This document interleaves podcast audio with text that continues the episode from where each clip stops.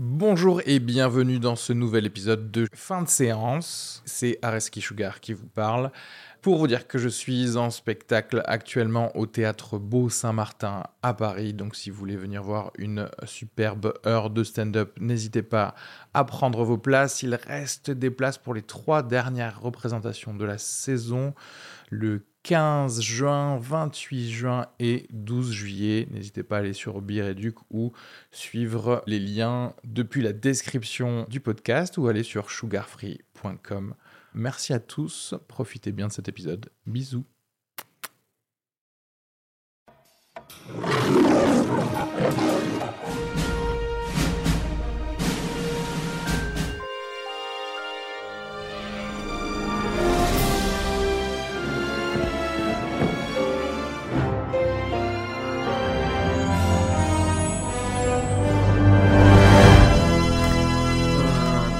Et on fait un tour de table de bonjour, je m'appelle. C'est marrant, mais on dirait que c'est la première fois que tu fais ça. T'es- t'es- T'as du métier là, qu'est-ce qui se passe? Comment je Mais c'est m'appelle? vrai que c'est bizarre parce que d'habitude c'est par écran Ouais. interposé, là il y a un truc bizarre. qui Là, se- il y a... on perd un peu notre virginité. live. on a toujours un petit peu notre côté PPDA à faire notre podcast en slip. c'est chacun chez soi, ça, en plus. avec un peu de tomate là. Pas du tout Avec présentable. mon sweat à capuche là, des traces de moutarde dessus. Oh là là, Dieu ça là, avec Araski avec son, son petit onglet Pornhub. tu sais, à bien allouer ce créneau, tu sais. Pendant que les autres parlent. Ouais, c'est ça, et je fais genre, oh, ouais, ouais, carrément, carrément, j'adore ce que tu dis, ouais.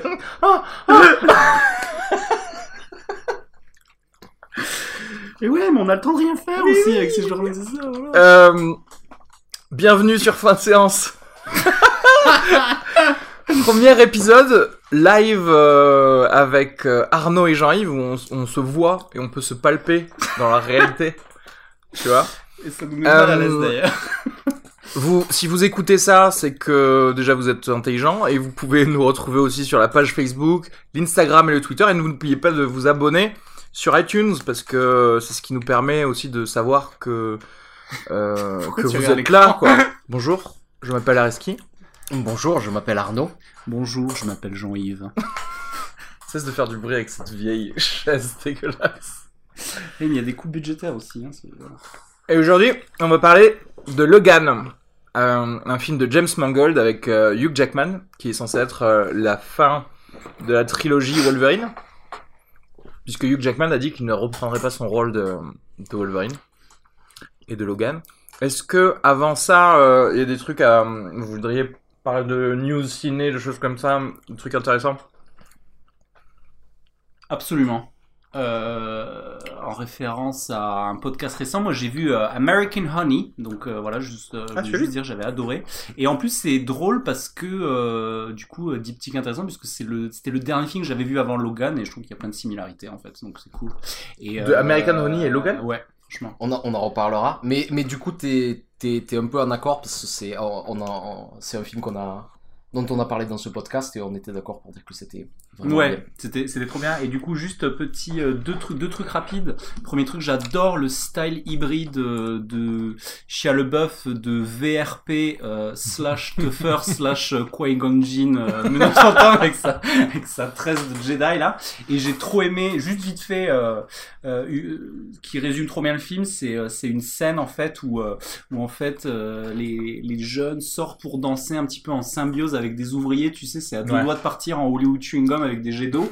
Et c'est tout de suite coupé par un gars qui dit euh, Vous êtes des prostituées euh... Tu te rappelles de ça ou Ouais. pas? Et, euh, et j'avais bien aimé ce, ce côté assez, assez dur sur les, abrupt, sur les ouais. transitions.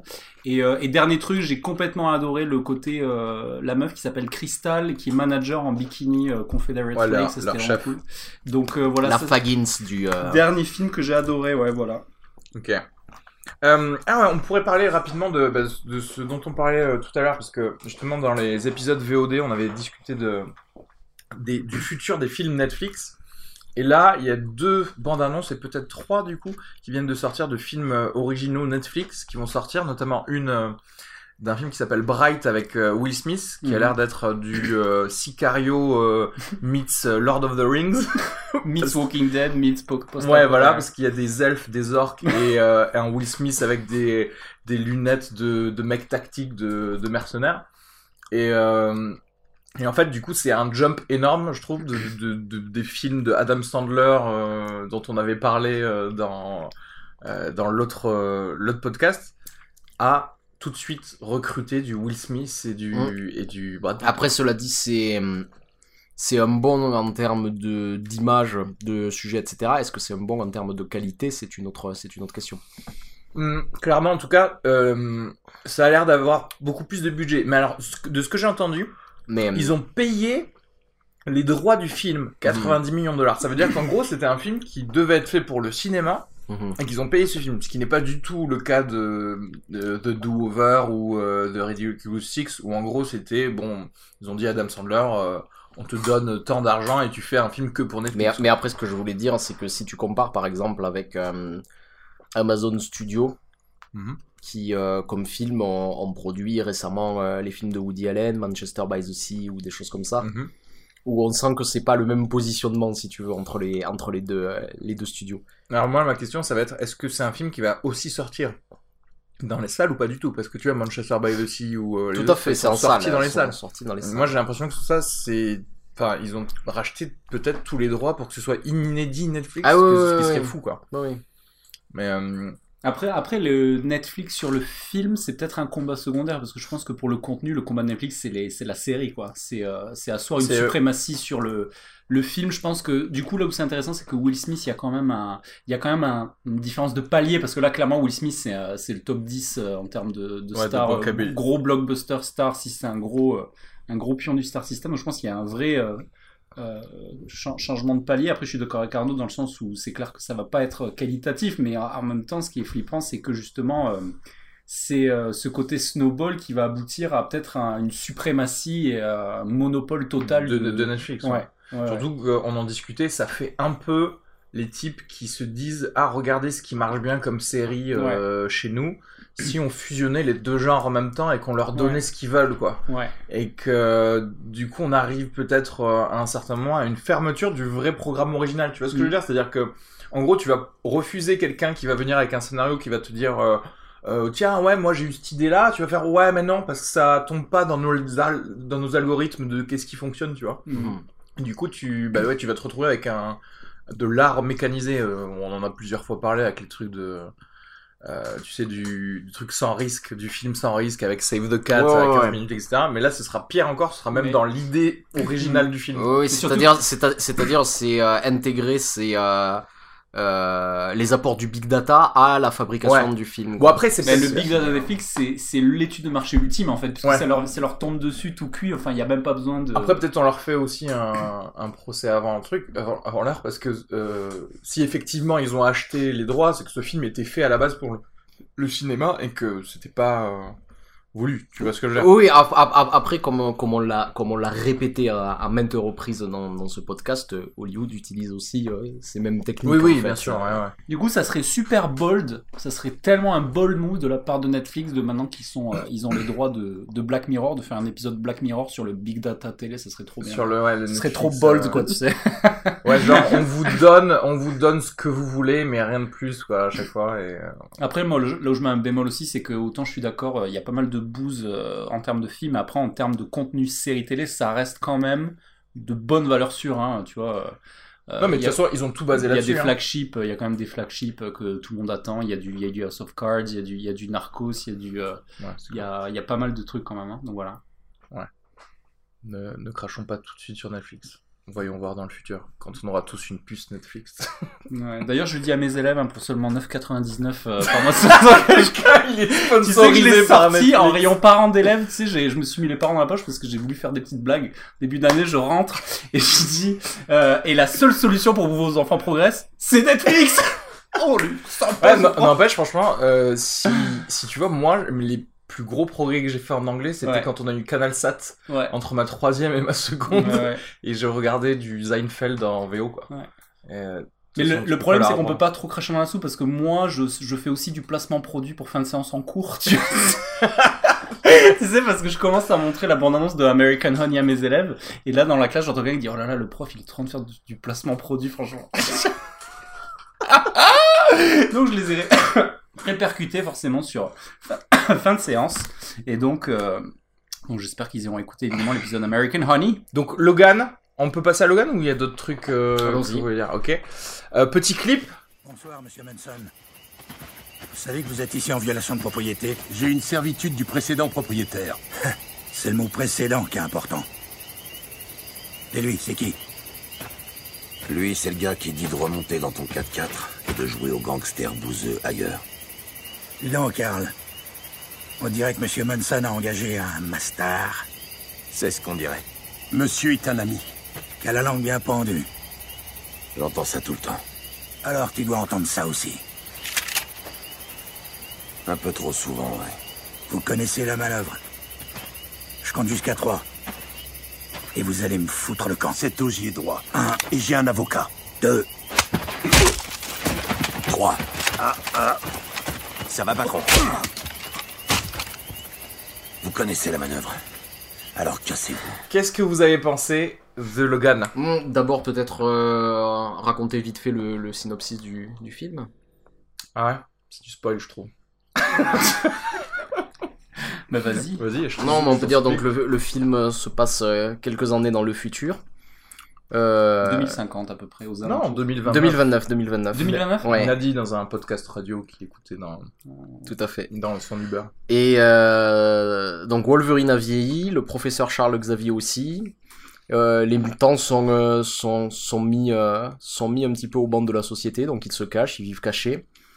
Et euh, un jour, ils croisent le, le chemin d'une d'une petite fille qui a les mêmes pouvoirs que lui et qui est recherchée par euh, une organisation euh, euh, gouvernementale euh, affiliée à l'arme X qui avait, euh, qui avait créé Wolverine dans le passé, qui recherche cette petite fille et du coup euh, le professeur Charles Xavier et Wolverine décident de la prendre avec eux et de fuir avec elle. Ok. Et du coup, t'en as pensé quoi? Euh, ce que j'en ai pensé, écoute, moi j'ai été globalement, je peux dire que j'ai été agréablement surpris par le, par le film. Tu t'attendais à... à de la merde? Ben, James Mangold avait fait les autres aussi, et je dois avouer que les, les deux premiers Wolverine, je trouve que c'est des bouses, hein, mais vraiment. Ah quoi, mais clairement, moi j'en ai vu qu'un, c'était pourri. Ouais. Donc, la, la première chose, c'est ça, euh, et, et que vraiment, même dans le paysage des films de super-héros Ah ouais, euh, de non, ces non, dernières non. années, je trouve qu'il Ah ouais. il se, il se pose là. D'ailleurs, on va en parler, c'est pas vraiment un film de super-héros, à part à, à quelques mots, on, on en reparlera plus en détail plus tard. Euh, J'ai des choses à reprocher au film aussi. Euh, on, euh, on y reviendra euh, dans le détail, euh, dans le détail plus tard. Mais euh, il y a quelque chose sur le projet qui me plaît en tout cas. Le projet t'a plu Le projet m'a plu, ouais. Le Alors après, moi je t'avoue que même si euh, je, les deux premiers c'était des boosts, bon le second un peu moins, mais c'était pas de bons films. Je sais pas pourquoi, mais probablement parce qu'ils ont bien géré la hype, euh, ils ont bien géré le fait que euh, c'était un film interdit au moins de 17 ans aux États-Unis, etc. Euh, je m'attendais quand même à un bon film, et c'est vrai que jusqu'à euh, aujourd'hui, quand tu vois, je, je crois qu'il a eu une note très très élevée sur, sur IMDb, il y a eu beaucoup de critiques je m'étais dit, je crois que peut-être ils ont réussi à enfin se libérer sur le Wolverine parce que Enfin, c'est pas, c'est pas la première fois qu'il y a des très bonnes critiques de films de super-héros et que tu vas voir le film et que c'est pas, c'est pas, ouais, c'est rare sont les films qui sont à 9,5 quand même sur IMDb euh, les, les Hmm. premiers jours quoi. Le après le, le vrai truc c'est que moi j'ai l'impression qu'ils sont débridés sur euh, bah, sur le, le PG-13 donc Bah, le, fait- interdit au moins de Dé- 12 ans déjà, chose qui est déjà, il y a un- ultra importante pour Wolverine parce que moi Wolverine à chaque fois que tu le vois dans, Mhm. dans un comics il y a ça se finit en flaque de sang donc euh, à force de le faire en mode John Wayne dans les autres films Il y, a, y euh, il y a une chose que j'avais que j'avais détesté dans notamment dans Wolverine 2, je me rappelle plus si c'est pareil dans le 1 parce que ça fait trop longtemps que je l'ai vu. Mais ça m'avait marqué dans le 2, c'est-à-dire qu'à chaque fois que les griffes de Wolverine plon- plongeaient dans de la chair humaine, il y a un élément de décor qui venait masquer en fait le, le coup porté. Ouais. C'est-à-dire un pilier venait, venait pile entre Ouais. la main et le. Donc- Et en fait, je, je, je trouve ça euh, je trouve ça moche parce que ça banalise la violence en plus. C'est-à-dire que si tu montes de la violence, moi je pense qu'il faut vraiment la montrer. Et Ouais. montrer, tu vois. euh, Et clairement, celui-ci, il va pas vous décevoir, quoi. celui-ci, c'est vraiment de la, la- de la boucherie charcuterie pendant toute la, tout le truc. C'est genre du John Wick 2. Franchement, ça m'a pas fait penser à John Wick 2, Ouais, mais avec vrai. des griffes, quoi. Ouais. Et d'ailleurs, il y a de très bons kills aussi dans ce film. Euh, j'ai beaucoup aimé euh, cette. euh, Moi, je trouve que c'est un des rares films sur la vieillesse. J'avais fait la, comparaison avec Booba Otep. euh, parce que parce que ça me ça me fait penser à ces espèces de personnes oubliées, un petit peu exclues, parce qu'elles sont vieilles. Et il y a un petit peu de ça dans, dans ce film, et j'ai beaucoup aimé ça. Mais, mais alors, il y a, y y a quelque chose que je voulais dire en fait aussi, c'est que euh, ce film m'a énormément rappelé un, un, autre film que j'aime énormément, et il s'agit de The Plague Dogs de, de Martin Rossen, qui est un film d'animation des années 70, et qui raconte, vous allez voir, c'est à peu près la même histoire en fait finalement que, que ce film. Euh, c'est l'histoire de deux chiens euh, qui sont dans un centre d'expérimentation des maladies, et on se sert de ces chiens pour euh, tester des maladies et des remèdes sur eux. Et un jour, il y a deux chiens qui trouvent le moyen de s'échapper et qui décident de sortir. Et étant donné qu'ils sont porteurs de maladies, ils vont être recherchés par, par euh, les autorités pour essayer de faire en sorte que la maladie ne se propage pas. Et pendant tout le film, en fait, ces, ces deux chiens, il y en a un qui a eu une idée qu'il y a une île dont il a entendu parler, qui est une île peuplée de chiens, et c'est là où ils veulent aller parce qu'ils se font rejeter de la société en permanence. Et euh, une fois qu'ils sont sortis, ils, ne tombent que sur des euh, que sur des obstacles, c'est-à-dire euh, la population ne veut pas d'eux, ils sont rejetés, et ils ont comme objectif de parvenir jusqu'à cette île. Et euh, dans l'ambiance, euh, dans l'histoire, il y a énormément de similitudes avec ça, puisque finalement cette petite fille aussi veut veut, veut trouver un, un havre de la même Ouais. manière, un, un havre pour les mutants, qui est soi-disant euh, soi-disant au Canada.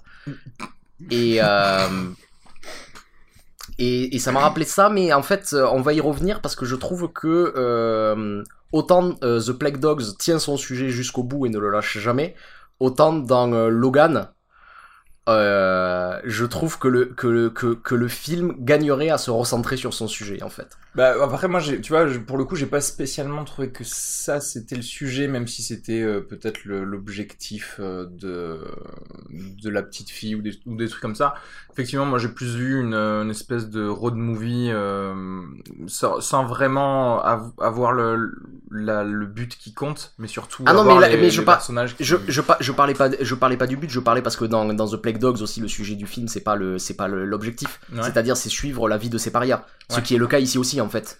Mais le truc, c'est que c'est pas vraiment des parias en fait dans ce film, tu vois. C'est juste que les mutants existent plus vraiment. euh, Enfin, plus Mais personne si, mais, parle. mais en fait, ils le On sont. va pas trop trop rentrer dans, le- dans, Ils- le- dans les détails. mais, Ils euh, le sont, ils se cachent, ils vivent cachés, ils font en sorte que, euh, ils font comprendre en ah, fait on qu'ils sont on va peut-être en parler après. un dans- petit peu, euh, puisque fi- fi- finalement, en fait, ce qui est au cœur du film ici, c'est euh, c'est euh, un vieux couple qui adopte une, petite fille, quoi. Il y a, quelque chose de ça qui est assez beau, et en fait, toutes les scènes, toutes les scènes qui, parlent de ça, je les trouve euh, assez réussies, et on va y revenir, mais par contre, toutes les scènes, toutes les scènes, euh, qui concernent l'organisation gouvernementale qui les recherche, je les trouve terriblement banales, en fait. Oui, oui. Oui, mais c'est assez classique de toute manière, mais moi, ouais, du coup, moi j'ai plutôt bien aimé le, juste comme je disais, le truc sur la vieillesse. Ça m'a fait penser également à Midnight Special, mais avec euh, une inversion de C'est certains vrai, ouais, personnages. ça ressemble un peu à Midnight Special. Ouais. Moi, je vais être un peu plus indulgent qu'Arnaud pour une, la simple raison que, alors je suis complètement d'accord, mais je suis là où je, le, je, je pardonne la banalité de certains trucs, c'est je pardonne ça parce que j'accueille dans le dans la soupe tiède que nous sert Marvel depuis des années, j'accueille ce film avec grand plaisir en fait. Ah, on est sur ça, on est d'accord. Et euh, donc du coup c'est clair que bon il y a le d'ailleurs c'est le mec qui joue dans Narcos non? Le Ouais. euh, Qui joue très bien, euh, qui joue le flic en fait Je qui est à la suite bien. de Pa- la, la poursuite de Pablo Escobar qui joue bien mais c'est c'est c'est c'est c'est fade quoi c'est très fade c'est euh, est-ce que ça compte vraiment euh, bah, en les fait c'est ça c'est que moi je moi là où je je, Bah, je pardonne ça au film dans le sens où euh, peut-être que euh, c'est c'est c'est peut-être le on montre le départ de quelque chose de peut-être une nouvelle direction dans les films de Marvel quoi Oui. Et euh, moi, moi, franchement, j'ai pris un plaisir énorme. Alors, j'étais un peu déçu sur le dernier quart euh, pour la retomber un petit peu. C'est-à-dire que moi, sur la première heure, franchement, hein, sur la première heure, je suis autant enthousiaste que devant un Batman de Nolan, quoi. Je suis euh, pour un film de super-héros, quoi. C'est-à-dire, je suis là, euh, Oui. je prends la violence dans la gueule, je prends les griffes. Il y a un travail sur le son qui est malade. Ouais. En fait, sur les, les bruits sourds, les bruits de coups, les bruits de griffes, tu prends. Et d'ailleurs, j'ai écouté une interview de Hugh Jackman où il rigolait, il disait c'est pas un film d'enfant pour les enfants. Je voyais dans la Ouais, salle des gamins de 12 ans. Je pense que t'es quand t'as 11-12 ans, c'est je trouve quand même que c'est violent. C'est Il y a des moments, euh, il y a des Ça gens. commence direct. On, on spoilera pas, mais pas sur les moments, mais il y a des innocents qui meurent, quoi. Il y a des, il y a des moments durs où t'as des gens, il y a des bystanders qui sont là et qui prennent des vieux coups de griffe. C'est un film vraiment qui est, euh, il y a des moments, c'est viscéral, quoi. Il y a des moments vraiment, c'est, euh, ça m'a bien tenu sur le, le edge de mon site, mais, euh, mais après voilà, c'est pas, c'est pas, je sais pas si ça mérite ni 9 ni euh, 4 sur Allociné. C'est quand même, après, il faut quand même reposer le truc, mais, moi, je conseille vraiment ce film à tous les gens qui sont lassés des films de super-héros depuis 5 ans, quoi. Ouais. Vraiment. Et, euh, et, je, et je prends en référence tous les Marvel où c'est c'est interminable. Alors, Mais, mais pa- pa- parce qu'en plus, je voulais juste préciser quelque chose. Tu dis le renouveau, euh, le renouveau euh, au niveau des films Marvel. C'est un film tiré d'une licence Marvel, mais ce Oui. n'est pas un film Marvel. Ouais, là. c'est- oui, clair. Fox de- ça, de ça, ça là. se voit d'ailleurs parce qu'on sent que on sent qu'il y a des petits pas des problèmes de budget, mais on sent que c'est un film où il travaille. euh, c'est un peu serré quoi. Il y a des petits moments. euh, euh, parce que euh, justement, moi j'ai entendu une interview de Hugh Jackman, il nous disait qu'ils avaient eu des, ils avaient été sur un budget serré. Et juste, euh, moi j'adore Hugh Jackman. Euh, moi, je- il donne l'impression d'être un gars trop sympa, mais mais là je l'ai trouvé exceptionnel et euh, et, et du coup vraiment, alors c'est trop marrant parce que du coup on peut peut-être s'attarder sur le fait que ça fait 16 ans qu'il joue Wolverine. Mm. L'investissement de ce mec sur un Mais, personnage est mais, ouf, parce qu'en plus, en fait, aussi, tu disais euh, la trilogie Wolverine, et c'est pas tout à fait vrai, parce que quand tu prends les films X-Men dans le- lesquels il est, il, est, il en est aussi le protagoniste. Alors c'est ça, moi si Et- presque alors bon effectivement moi moi j'ai pris un énorme plaisir, j'ai j'ai enfin vu quelque chose de violent pour ce personnage qui normalement est violent dans, la- dans les comics et je trouve que les l'origins et la suite ne, ne lui avaient pas du tout euh, euh, fait honneur en fait tout simplement, Mhm. spécialement pour des trucs euh, en soi alors, que et au final il était déjà le héros des des films X-Men, OK? Ouais, ouais. et, euh, et alors moi j'ai moi ça me gêne un peu voilà ce qui me gêne un peu dans, dans ce film c'est euh, de choisir probablement de terminer la saga des X-Men qu'on connaît Mhm. qui a été commencée par donc le- Bryan Singer qui a été continué dans des timelines différentes par First Class etc mais en fait là ils, ils disent par Logan ben en fait on finit euh, le monde euh, que vous connaissez dans le futur quoi et euh, et j'ai C'est ce qui, Autant- c'est ce qui donne une liberté au film aussi, hein, le fait Oui. de, de se poser comme, Alors, euh, comme un chapitre Tout final. à fait, mais Ouais. justement, j'ai un, voilà, mais ça, ça me gêne quand même parce que au- il a déjà été en, en plus souvent le héros de plein de films X-Men. Et, euh, et j'aurais bien aimé qu'on laisse un petit peu plus la place Mhm. à certains autres perso- personnages, tu vois, pour un- bon alors clairement pas pour celui-ci, puisque voilà, ça fait vraiment partie de la trilogie juste Wolverine, mais euh, mais je sais pas, euh, je pense que si si effectivement c'est rebooté les, les X-Men, il faudra peut-être penser à avoir quelqu'un d'autre ou comme pièce centrale ou ne pas forcément avoir de pièce centrale et vraiment laisser euh, s'exprimer chaque personnage parce que moi j'ai l'impression même si j'ai beaucoup aimé euh, toujours le travail de Hugh Jackman qu'il y a que du Wolverine quoi. Et avec plus ou moins de gens autour de lui en fonction des X-Men Et en fait, c'est marrant parce que tu parles de refermer ce chapitre, donc du coup, comme je disais, ça fait 16 ans qu'il est sur le personnage, et donc du coup, sur l'interview que j'écoute, c'est trop bien parce que le gars dit, euh, bon, c'est fini ou pas? Euh, Est-ce qu'on peut pas essayer de vous faire revenir? Et alors là, du coup, il dit, non, non, c'est fini. Et est-ce qu'on peut pas vous faire revenir sur Wolverine, le musical? Et là, en fait, on sent que c'est son soft spot parce que Hugh Jackman, il a, il a un, un profil un peu Broadway parce que c'est un Ouais, super ouais. Et danseur. il a une formation voilà, à la de- base théâtrale Ouais. euh, spécialisée dans la comédie Donc c'est musicale. typiquement le, le, l'ar- le- l'artiste total type Complet, ouais. Broadway, tu vois. Ouais. Et là, tu sais, il est là genre, ah ouais, ce serait quand même pas mal un petit... Attends, il a quand même dit je pourrais revenir s'il y a Wolverine avec les Avengers. Donc si tu veux, si s'il voyage à travers les dimensions et qu'ils prennent Wolverine, ça peut être ça peut être cool quoi. Ouais, donc, donc c'était assez rigolo de le voir. Et puis du coup, ça explique aussi c'est les, les mots, le mauvais choix parce qu'en regardant sa filmo, je revoyais Les Misérables, tu sais, où en fait le, le seul moyen de lui faire faire des Arrêtez merdes, avec c'est- ce film c'est là. Hugh Moi je l'aime bien chanter. les Misérables. Mais arrêtez Ben, je quoi. veux dire, euh, personne n'est parfait. Parce qu'il y a- C'est Exactement. faux, mais arrêtez. Et euh, ouais, donc, quoi. euh, donc, vous avez pas connu les mais, barricades. mais ce qui est cool quand même, c'est que le, le- ce film-là, moi, ce que j'ai aimé, c'est que il m'a rappelé euh, en fait les les cinq seules minutes que je préfère dans tout Wolverine, dans tous les films qu'on a vus avant. C'est les cinq premières minutes où tu le vois dans X-Men 1, à savoir Wolverine, c'est un espèce de gars qui est dans un bar et c'est un c'est un vieux Ouais, loup ouais. solitaire qui conduit son camping-car, Ouais, qui a un cigare. cigare. C'est ça, Wolverine, c'est ça quoi. Et ça, ça a été complètement dilué après. Et où il est devenu un espèce de gars paternaliste un peu. Non, Wolverine, c'est c'est un vieux roublard quoi. C'est un vieux roublard qui qui boit quand il conduit sa limousine. D'ailleurs, limousine ultra badass.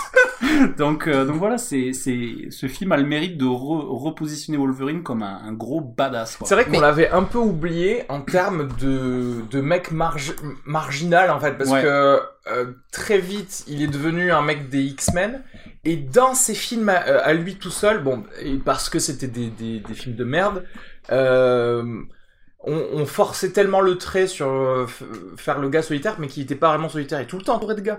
Euh, même dans le, Wolverine Origins, il avait une meuf qui est morte, blablabla, donc euh, voilà, on va se venger, mais bon, il avait une meuf, ce qui est pas du tout vraiment Wolverine, quoi, tu vois.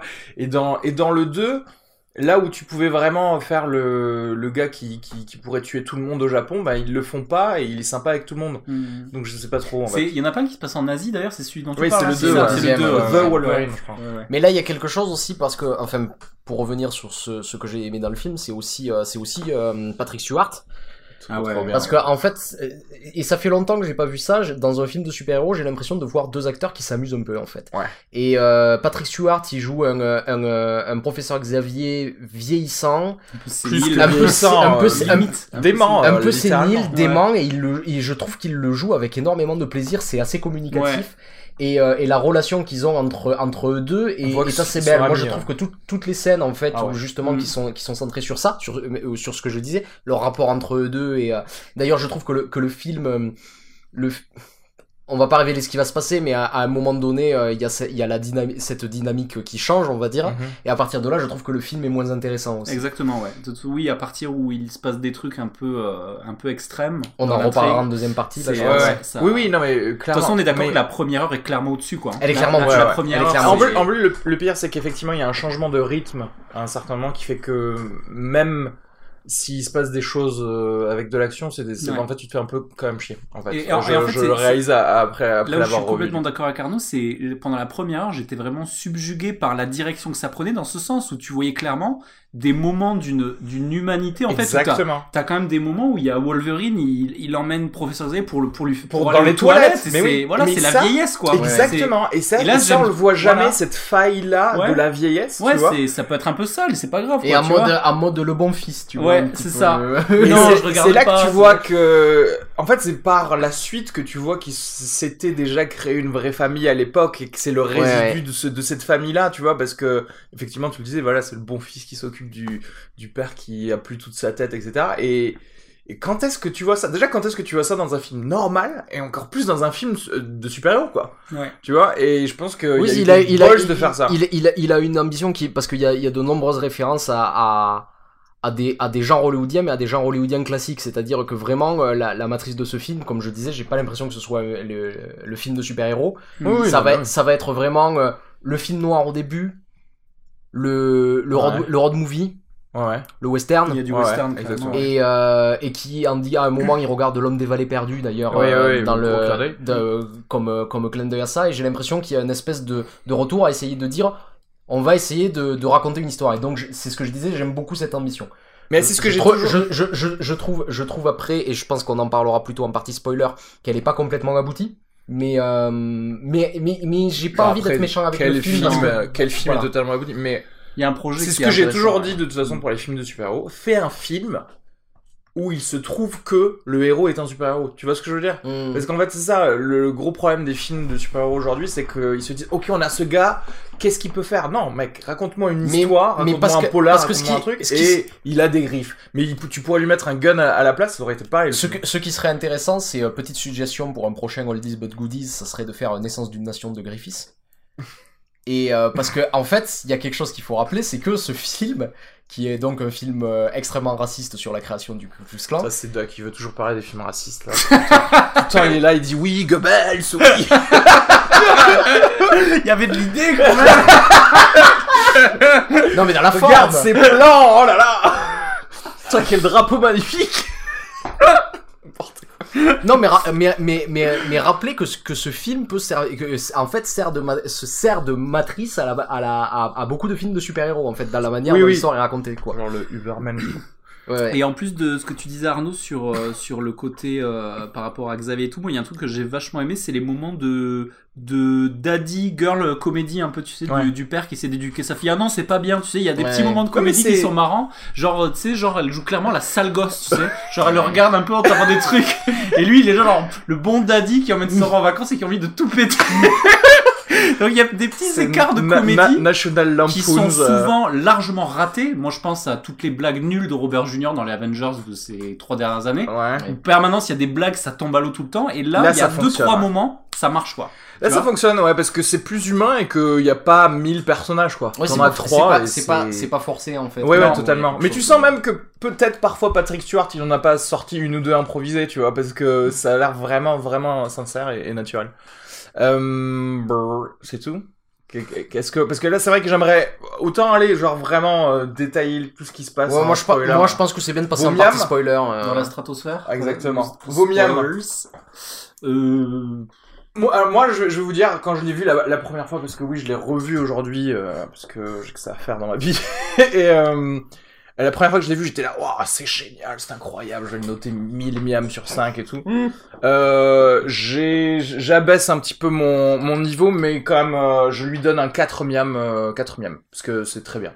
C'est vraiment un très bon, Ah ouais. bon moment. euh, chaud. Le gars est chaud. le gars est chaud, ouais. Non, mais moi, je, moi, je suis, je vous ai dit, je suis pas du- plus avare, avare de mes, de mes miams, moi. Moi, ce sera un, moi, ce sera un, un solide 3.5 ultra optimiste, c'est-à-dire ultra, euh, ultra optimiste et ultra généreux. Parce que, en fait, j'ai, si tu vois, de façon complètement objective, je, je serais plus sur du 2, du 3. Mais là, je vais donner 3 points. 4, ça serait clairement trop. Mais un, un solide 3.5 pour le, pour le geste, quoi. Pour le beau Pour le geste technique. geste. pour le geste technique. Pour l'épaule, pour le je- pour le jeter de griffes. Ah voilà. Euh, moi j'hésite entre 2,5 et 3, mais je vais mettre 3 parce que je me sens d'une d'humeur euh, D'humeur joyeuse. Ouais, c'est ça aussi, joyeuse. ça te- Ouais, et puis, et- Franchement, euh, vous, vous avez pas le, le cœur qui, qui bat, qui bat plus vite, qui s'accélère et- t'as envie de donner des coups à chaque fois qui tue sur des la gens. première heure. Ouais, sur la première heure. Mais après, si ça, tu veux, à la, quand, quand on passe le, le cap de. On- on- on va- on va parler en on va- détail, On va en donc parler, mais voilà, il y, a, y clairement deux, vitesses, quoi. Ok, très bien. Euh, Est-ce que vous voulez parler de quelques films que vous avez vus dernièrement là? Mais écoute, en fait, moi je trouve qu'il y a, il y, a, il y a énormément de films intéressants en ce moment au, au cinéma. Ouais. Et... Alors par contre, tu ne spoiles pas Split, Si Je- tu veux en parler. Alors, j'allais, j'allais, j'allais en parler justement. Euh, un, ben, un de mes coups de cœur derrière moi, c'est Split de M. Night Shyamalan. Ah ouais, j'ai trop envie de le voir. Et euh, en fait, j'étais juste, je suis juste content. Et on en avait déjà, on, on en avait, euh, on, on en a parlé avec Areski euh, hors antenne. Mais euh, on sentait déjà le retour de, de Shyamalan avec The Visit, son dernier film. Ah là, c'est là, c'est un petit peu entériné. Je trouve pas ça aussi bien que ces grands films euh, du début des années 2000, mais je trouve qu'il est, il est vraiment sur le chemin. Il a la niaque. Il, c'est, c'est, c'est un film d'horreur super bien ficelé avec euh, James McAvoy qui fait euh, sa bande démo d'acteurs un petit peu, Ouais. euh, un petit peu avec ce film. Xavier, tu veux dire Est-ce que de toute façon, on est d'accord que la, la schizophrénie, c'est un peu le, le rêve de tout acteur Ah, c'est le, c'est le rêve. euh, ouais. Jouer Mais- plusieurs tu- personnages. Tu lis le scénario, tu fais attends, je fais ça, ça et ça. et, et, et, et alors, euh, pareil, je trouve pas que, ce soit, que, que le film soit parfait. Not- no- notamment, j'ai l'impression que, que là où il s'amuse vraiment, c'est quand il filme James McAvoy Mhm. et que tout ce qui est à côté est un peu moins réussi, tu vois. Hmm. Mais euh, ça me fait juste plaisir, moi, de voir des, de voir des gens s'amuser comme ça à l'écran. Qu'est-ce qui explique d'ailleurs ce, ce passage à vide? Est-ce que, est-ce que ça vient de, est-ce que ça vient de sa relation? Moi, j'ai toujours eu l'impression qu'il avait eu du mal à gérer, on- tu sais, sa, sa, sa relation particulière à la critique, Ouais, à la mais, alors c'est un peu que compliqué parce budget, que moi. parce que euh, il y a la, la- j'ai l'impression que la critique s'est acharnée sur lui Mhm. à une époque où il était encore parce que pour moi le, le grand Shyamalan il va jusqu'à la jeune fille de l'eau hein. je Ouais. Dans le cas d'ailleurs, il y a un personnage de critique. Il y a un est- personnage de critique. ouais. Mais euh, la critique c'était avait commencé à s'acharner sur lui un petit peu avec Signe, beaucoup sur le village Ouais. Et énormément sur la jeune fille de l'eau. Moi je trouve Ouais. que c'est des grands films, hein, ces Ouais, trois ces, ces trois films là. signe, ouais, signe, c'est. Moi, je suis pas super fan de, de- du, du village, mais j'ai toujours dit que la jeune fille de l'eau était très bien. Ouais. Ouais. Vie de l'eau, c'est très bien. Et après, il y a, il y a quand même le, le, le coup, le coup marqué de ce film avec Mark Wahlberg qui est clairement en dessous. The Happening qui Voilà. est pas très bon Qui est et, qui, et pourtant est dans la est dans la lignée de ses films. Oui, voilà, ouais. C'est c'est un peu comme si Mm. quelqu'un imitait son style mais le faisait très mal. Ouais, Exactement. c'est ça, Mais, exactement. et ça, c'est bizarre parce que, et du coup, c'est, tout le monde s'est foutu de la gueule de ce film où, où en gros, c'était c'était l'herbe, l'herbe, l'herbe qui t'attaque. Il y a du vent qui te Oh fait du mal. les arbres bougent! Mais effectivement, ouais, c'est comme si tu, ouais, c'est un, comme s'il avait laissé à, à son clone, euh, à son Et- mauvais clone. Et euh, après, il s'est, il s'est, la direction. aventu- il s'est aventuré dans le blockbuster. Il a fait deux blockbusters a- avec des énormes budgets, donc Dégueulasse. euh, Le Dernier Maître de l'air et euh, After Earth. Et ces films sont horribles, mais, en- mais vraiment en mode où t'as l'impression que, même- que dans ces films-là, il s'est même plus filmé un champ contre champ en fait. C'est C'est euh, très bizarre, moi, je trouve. Il y a une régression où tu, où tu te demandes en fait où est passé le réalisateur avec d'incassable. After Earth déjà Avec C'est Will avec Smith et Jaden Smith. C'est Alors- le film, c'est le film. euh, Alors, à vérifier. Scientologie. C'est le, le Rebard, c'est une Je adaptation. suis pas de sûr, que ce soit un. J'ai entendu que c'était une, adaptation de Bard. Ouais. ce Il est truc. scientologue, non, Will Smith, de toute façon. Je sais pas. Enfin, bref. Il est scientologue, Euh, non Et, et, et en fait, récemment, de ré- récemment, Shyamalan s'est rendu compte qu'il était beaucoup plus à l'aise avec des budgets euh, plus petits Mais oui. et de Ouais, faire ouais. des films de Bah, genre, ce qu'il sait faire, quoi. The Et, euh, Visit, je sais pas combien il a coûté, mais personne n'est connu. Deux euh, deux, deux caméras. euh, Trois paquets d'Oreo. Mais même, euh, mais même, mais même Split, c'est, un film assez, euh, quand même assez, même si c'est un petit film, il y a quand même une, une certaine ambition et, euh, et le, de raconter des choses, quoi, je veux dire. Et le film, il le fait clairement avec rien, quoi. Enfin, je veux dire, c'est. Petit euh, coup de chapeau aussi à, à, McAvoy, à McAvoy, qui, même s'il est maintenant internationalement connu avec des X-Men, des choses comme ça, bon là, Shyamalan, tu me diras, il peut être attiré par le projet parce que c'est Shyamalan, Mhm. mais qui fait encore quand même des films un peu euh, indépendants euh, au, au- au Royaume-Uni, des trucs comme ça qui coûtent pas cher du tout, tu vois. Il en a fait un récemment avec Mark Strong, etc. Et c'est des polars qui coûtent pas ultra cher, alors que je pense que James McAvoy, clairement, il pourrait choisir que de faire des des choses euh, Mm. énormes avec du, du, du gros budget. Donc je- voilà, c'est pour dire qu'effectivement, Et puis, et il lit ses scénars. Quoi. Et puis euh, peut-être un autre conseil d'un, euh, d'un un peu plus d'un film d'auteur cette fois, c'est Certain Women de Kelly Richard. Et il s'agit de trois courts, de trois courts métrages euh, ce, euh, autour de trois femmes euh, habitant dans l'État de Washington aux, aux États-Unis. Mhm. Euh, c'est un film que j'ai trouvé inégal, mais euh, le premier court métrage je l'ai trouvé euh, super, le deuxième euh, pas bien et le troisième euh, très bien. Donc globalement c'est plutôt réussi. Mais c'est pas Donc, euh, allez 20th pisser, Century hein. Woman, c'est un truc différent parce qu'il y a un film qui s'appelle 20th Century Woman en ce moment. Ouais, aussi. mais c'est pas ça. C'est pas ça, c'est un autre chose. Je l'ai pas encore vu celui-là. Donc, ok. Certaines Women. Certaines Women, ouais. Et donc la, pro- la, la première histoire qui, qui, qui est plutôt bien, c'est euh, c'est les mêmes ré- le même réalisateur pour les c'est trois la même réalisatrice Ah ouais. pour, les, pour les trois. Non, c'est Et euh, ouais. euh, dans le premier, euh, premier court métrage, Laura Dern joue une, une Ah, avocate. Laura Dern, quand même.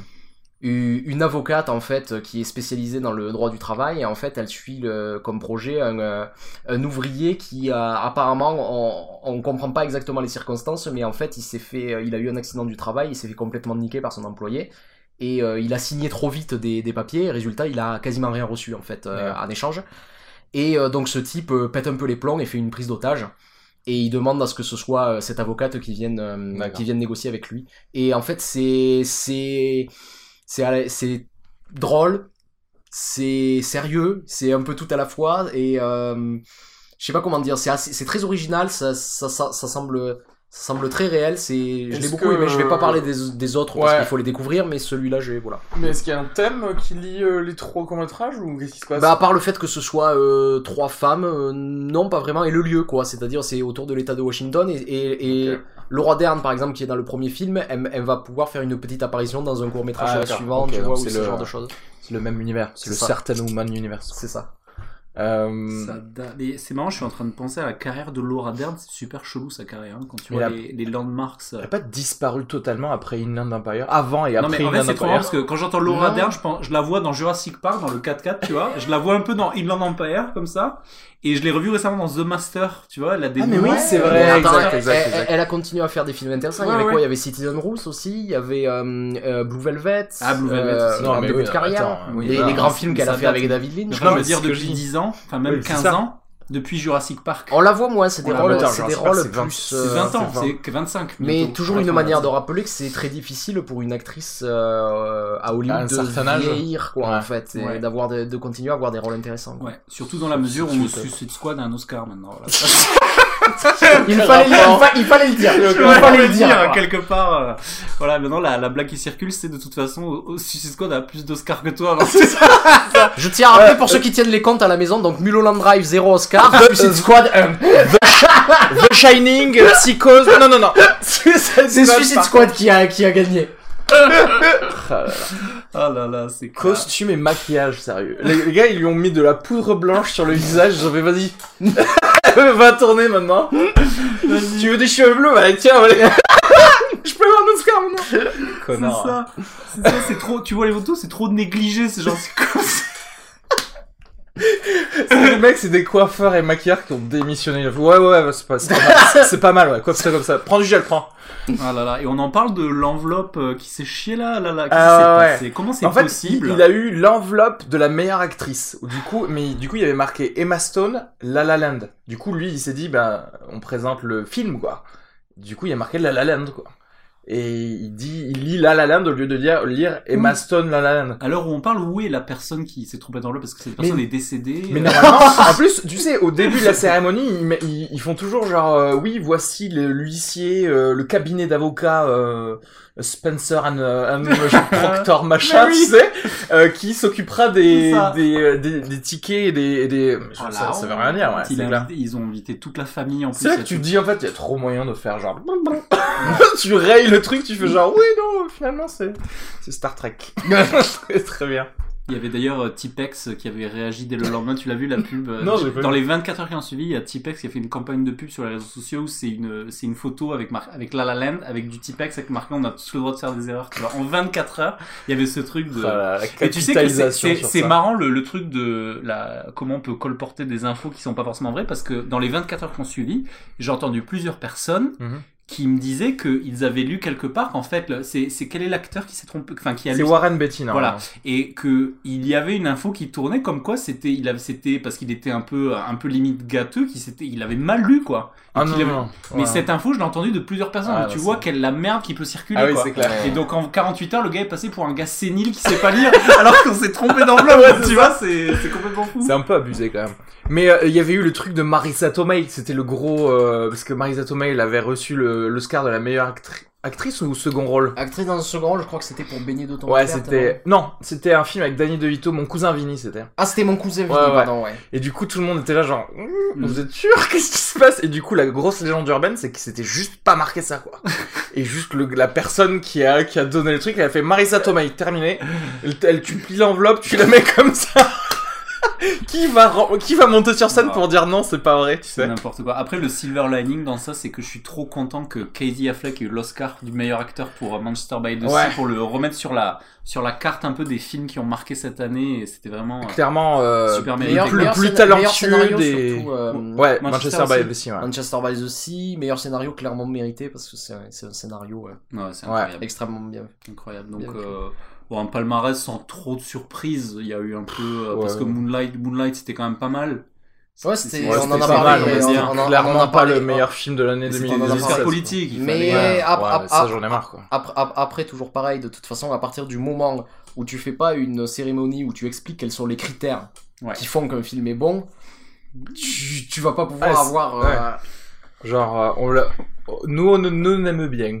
Ouais, mais c'est ça, c'est C'est c'est- ça. c'est juste un truc D'ailleurs, d'humeur. Je- euh, je- je- en fait, je, pense- je, je pense qu'on en parle trop parce qu'en fait, ce qui, ce qui me gêne dans ce principe de cérémonie en général, je passe- euh, parle pas que des Oscars, mais dans- de cette culture du prix comme ça, c'est que finalement, on parle que de la sanction. Et d'ailleurs, une fois que, le- que les prix ont été remis, tu vas avoir de- des nombreux billets d'humeur dans des journaux qui vont t'expliquer euh, pourquoi ce film ne le méritait pas et c'est un autre qui le Ouais. méritait, etc., etc. Mais on parle pas des films, on parle que Oui, de la sanction. Tu vois ce que je cela, dit, euh, non, il y a un énorme coup de promo pour tous les films qui ont des Oscars et qui passent, qui euh, seraient passés en général sous le radar de plein de plein de gens. Genre là, euh, il y a 1000 gars qui vont voir Moonlight parce que euh, parce qu'il y a marqué Oscar dessus. Quoi. Ouais, mais en fait, t'es pas obligé de euh, faire une compétition. Je veux dire, les festivals, ils font ce, ce truc-là, t'es pas obligé de T'es mettre pas une compétition. Obligé, mais ça marche mieux.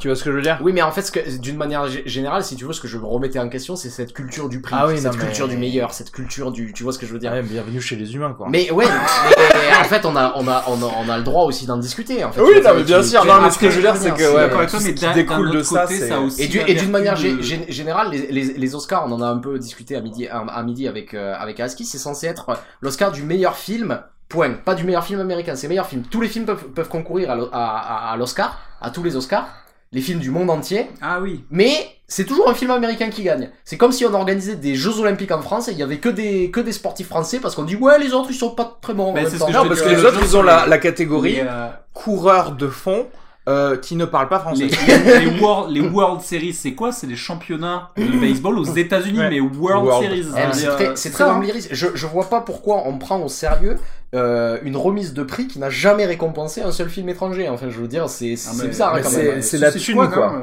mais non, mais c'est la thune, c'est-à-dire que quand tu flottes le marché avec ça, quand on, quand on je, te dit je- que je- c'est important, Je, je veux dire, pareil, quand, quand t'imagines que, que euh, le discours d'un roi, le discours d'un roi a gagné l'Oscar du meilleur film, Mm.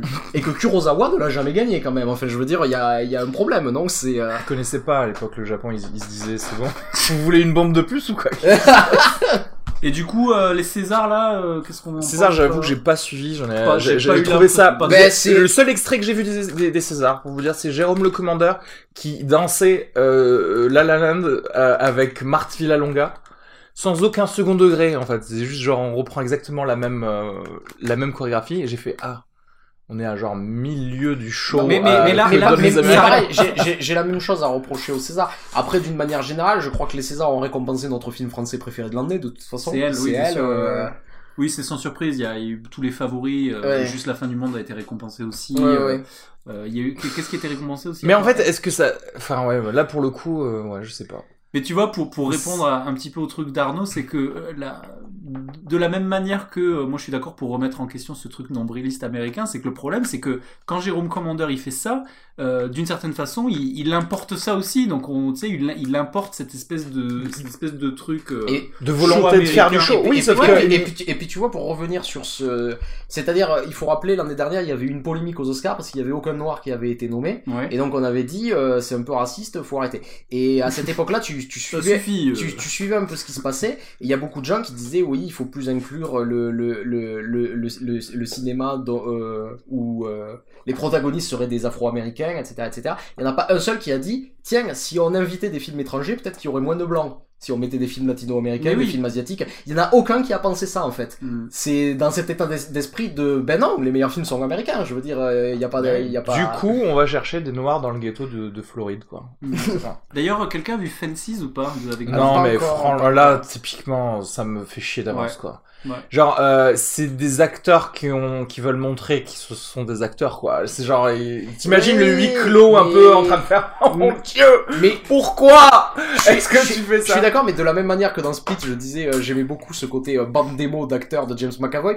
Moi, moi, je suis assez curieux d'aller le voir parce que j'ai bien envie de voir, euh, de voir Denzel Washington qui va Alors, essayer de faire tout, tu vois. sans, pour, sans avoir vu aucun des deux films, j'ai l'impression que c'est beaucoup plus fun de le faire dans Split et peut-être ça se prend un peu moins au ouais, sérieux que là, on peut pas vraiment parler aucun de nous ne, l'a Ouais, vu ouais, le film. donc, Ouais, enfin, Mais, je mais en pense fait, que c'est, c'est- on- ce truc Fancy, c'est marrant, c'est que c'était la, la réponse euh, extrême à ce truc de il y a pas de Il y a noir. pas de noir, on fait ouais. un truc vraiment extrême, ultra théâtral sur la, Ouais. la ségrégation, enfin sur euh, sur euh, la, la, la condition noire aux États-Unis, mais mais c'est encore je suis à peu près sûr de dire que ça va pas être fun, quoi, comme film. non.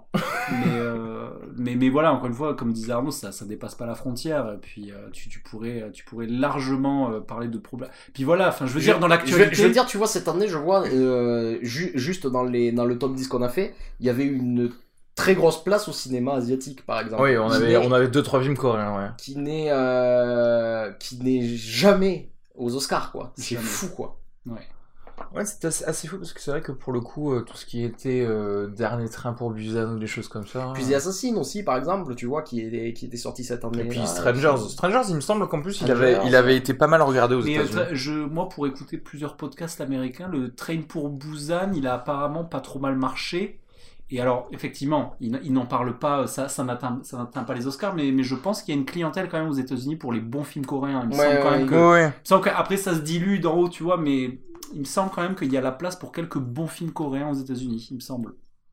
hmm.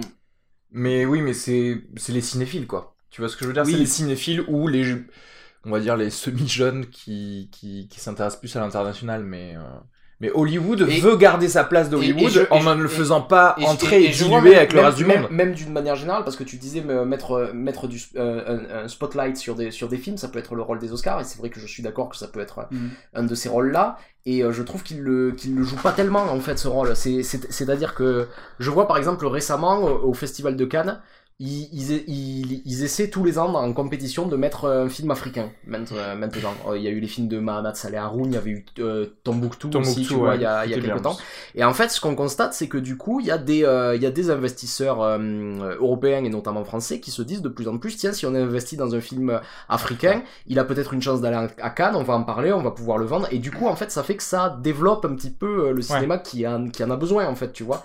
Et, euh, et je trouve que les Oscars font, font pas vraiment ça. Cette année, du coup, ils l'ont fait un petit peu, ils l'ont donné à un tout petit film, tu Ouais. vois, qui parlait de, de, de, de noirs américains, etc., etc. Donc là, je trouve qu'ils sont parfaitement dans leur rôle, en fait, en remettant euh, un Oscar à, à Moonlight, quoi que tu penses du film. Moi, Ouais, je l'ai ouais. bien aimé, mais quoi Oui, que tu penses du film, je trouve qu'ils sont complètement dans leur Mais rôle. pour en le le coup, faisant. c'est plutôt les Césars qui font pas ça parce que elle ouais, les Césars et Dolan, ça. Ouais, ouais. ils avaient pas besoin, ils avaient besoin de personne pour être regardés. Bah, en fait, ils avaient déjà Genre pour Verhoeven lancer et en Dolan, plus tous les deux. Mais alors à ce moment-là, c'est tu il faut rebaliser le truc et euh, parce que tu peux pas non plus dire les cette cérémonie ne sert qu'à mettre Oui, oui, spotlight sur des gens, sinon ça, vrai, ça non, perd son vrai, sens. vrai. Parce que justement, ce qui a du sens dans ce spotlight, c'est que ça le met au même rang que des films de ce calibre-là. Ouais, ouais. Parce que sinon, Ouais. ça, ça aurait un côté un peu trop charité si c'était que. Après, la, du la vérité est qu'effectivement, elle et euh, le dernier Dolan méritaient probablement, en tout cas, euh, leur euh, ce qu'ils ont gagné, tout simplement, pour, dans les Mmh. Césars. Tu vois ce que je veux dire Parmi le reste des films. de- quoi. Si on faisait des stats. Oui, après, après, ce que je remarque quand même, c'est que même si ces films ont bien marché à leur niveau,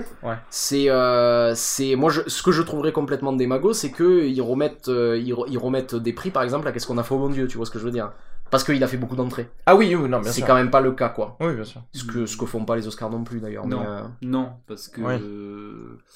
Euh, Non. Non, Oui, d'ailleurs, pas. oui, Mais- Da- mais Da- après, Danny mais- Boone avait fait le gros scandale en disant euh, je comprends pas que Bienvenue chez les Ch'tis ne soit pas au César, tu sais, à l'époque, parce que euh, ils avaient, il avait tout pété un truc. Ouais, mais ton film, il est juste pas bien, quoi. C'est- C'est tout, quoi. Mais, mais ça pose une question intéressante parce que du coup ça, ça rétablit euh, les critères quoi. Et oui, est-ce que- est-ce que le qu'il y a fait pas de critères donnés, en fait. Mais en fait, mais C'est ah, des gens qui. Là, qui là, là, on va, on va peut-être euh, rentrer dans une discussion euh, qui dépasse le cadre de, de ce podcast. Mais euh, quels sont La dernière fois, on- la dernière fois, on a parlé de, de choses qui dépassent tout. donc, euh, quels sont euh, les critères pour définir ce qu'est un bon film? Mais moi, je crois que pourquoi Regarde, pourquoi Moi, je les connais pas les critères. Non, mais pourquoi les gens Parce que on est d'accord, c'est des gens du milieu du cinéma qui votent pour les Césars. Oui. Ok. Mais aux États-Unis pareil. Ah Oui, et aux États-Unis. Pareil. Ok, non mais on va parler justement des Césars et de l'exemple Bienvenue chez les Ch'tis.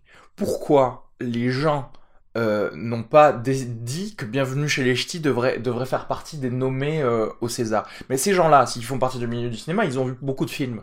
Mhm. Et bah, je suis désolé, mais pour euh, effectivement affûter un petit peu tes goûts, bah, il faut voir beaucoup de choses dans le domaine où tu penses avoir un goût qui, qui s'améliore. Tu vois ce que, ce que je veux dire Mmh. après, il y a des goûts pour tout et tout est variable. Tu vas trouver quelqu'un qui a, qui est euh, un. Peut-être que Stanley Kubrick aurait adoré Bienvenue chez les Ch'tis, tu vois. Je, dis- je- je dis n'importe quoi. Mais le fait est que dans la médiane, c'est Ouais. comme IMDb.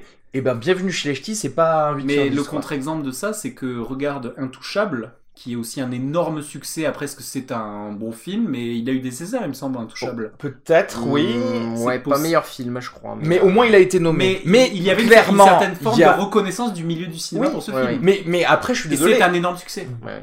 Bon, après, voilà, on ne peut que parler pour soi, mais clairement, il y a des qualités cinématographiques et intouchables qu'il n'y a pas dans Ouais, mais toujours, chez les toujours- toujours pareil, c'est toujours difficile vu quand on n'a pas de, de, de critères précis de parler. Ouais, c'est- c'est- c'est c'est-à-dire de que- l'art, quoi. C'est, c'est, je, c'est je sais pas comment débile. dire, c'est-à-dire que euh, je peux aimer des films pour des raisons euh, complètement différentes en fait.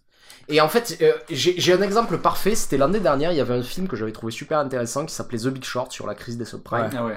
Et euh, j'avais lu une, une très bonne critique de d'Emmanuel Burdeau en fait sur euh, sur ce film. Et en fait donc il développait, il disait que le film parlait de la crise des subprimes, il développait euh, pas mal en fait.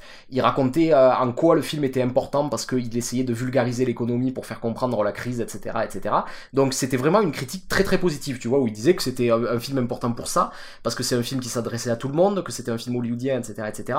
Et dans sa conclusion, il, il, il rajoutait, comme vous euh, l'avez deviné, The Big Short n'est pas forcément un bon film, mais est un film important. Et c'est marrant parce qu'il y a un truc, c'est du genre, Mhm. il parlait de critères qui n'étaient pas des critères purement cinématographiques comme on l'entend entre euh, entre entre aficionados un peu du cinéma où on- où il y a un accord tacite sur ce qu'est un bon film, Ouais, et ouais. ce- et ce mais est pas. politiquement, il parlait de Mais sujets il trouvait que c'était un film important et au Ouais. final il disait du coup c'est pas un bon film. Et je sais pas si je suis d'accord sur cette conclusion là. C'est-à-dire que euh, est-ce qu'il remplit pas un rôle qui, en- qui fait que c'est un bon film, mais pas selon les critères traditionnels, tu Mm. vois, du. euh, Après là, moi je suis pas d'accord sur The Big Short, c'est que euh, d'ailleurs entre parenthèses, il y a un livre, il y a un livre sur The Big Short que j'aurais envie de lire, c'est que là où je suis pas d'accord sur la vulgarisation, c'est que pour à moi avoir vu et m'être intéressé à ce sujet, avoir lu des trucs dessus, je pense que The Big Short, pour quelqu'un qui ne connaît rien du tout au contexte, je trouve que c'est c'est pas abordable. Tu crois? Parce que Ah je bon? trouve que ça va très vite et pour en discuté avec plein de gens, et euh, des gens qui justement euh, sont aficionados d'économie, d'autres non,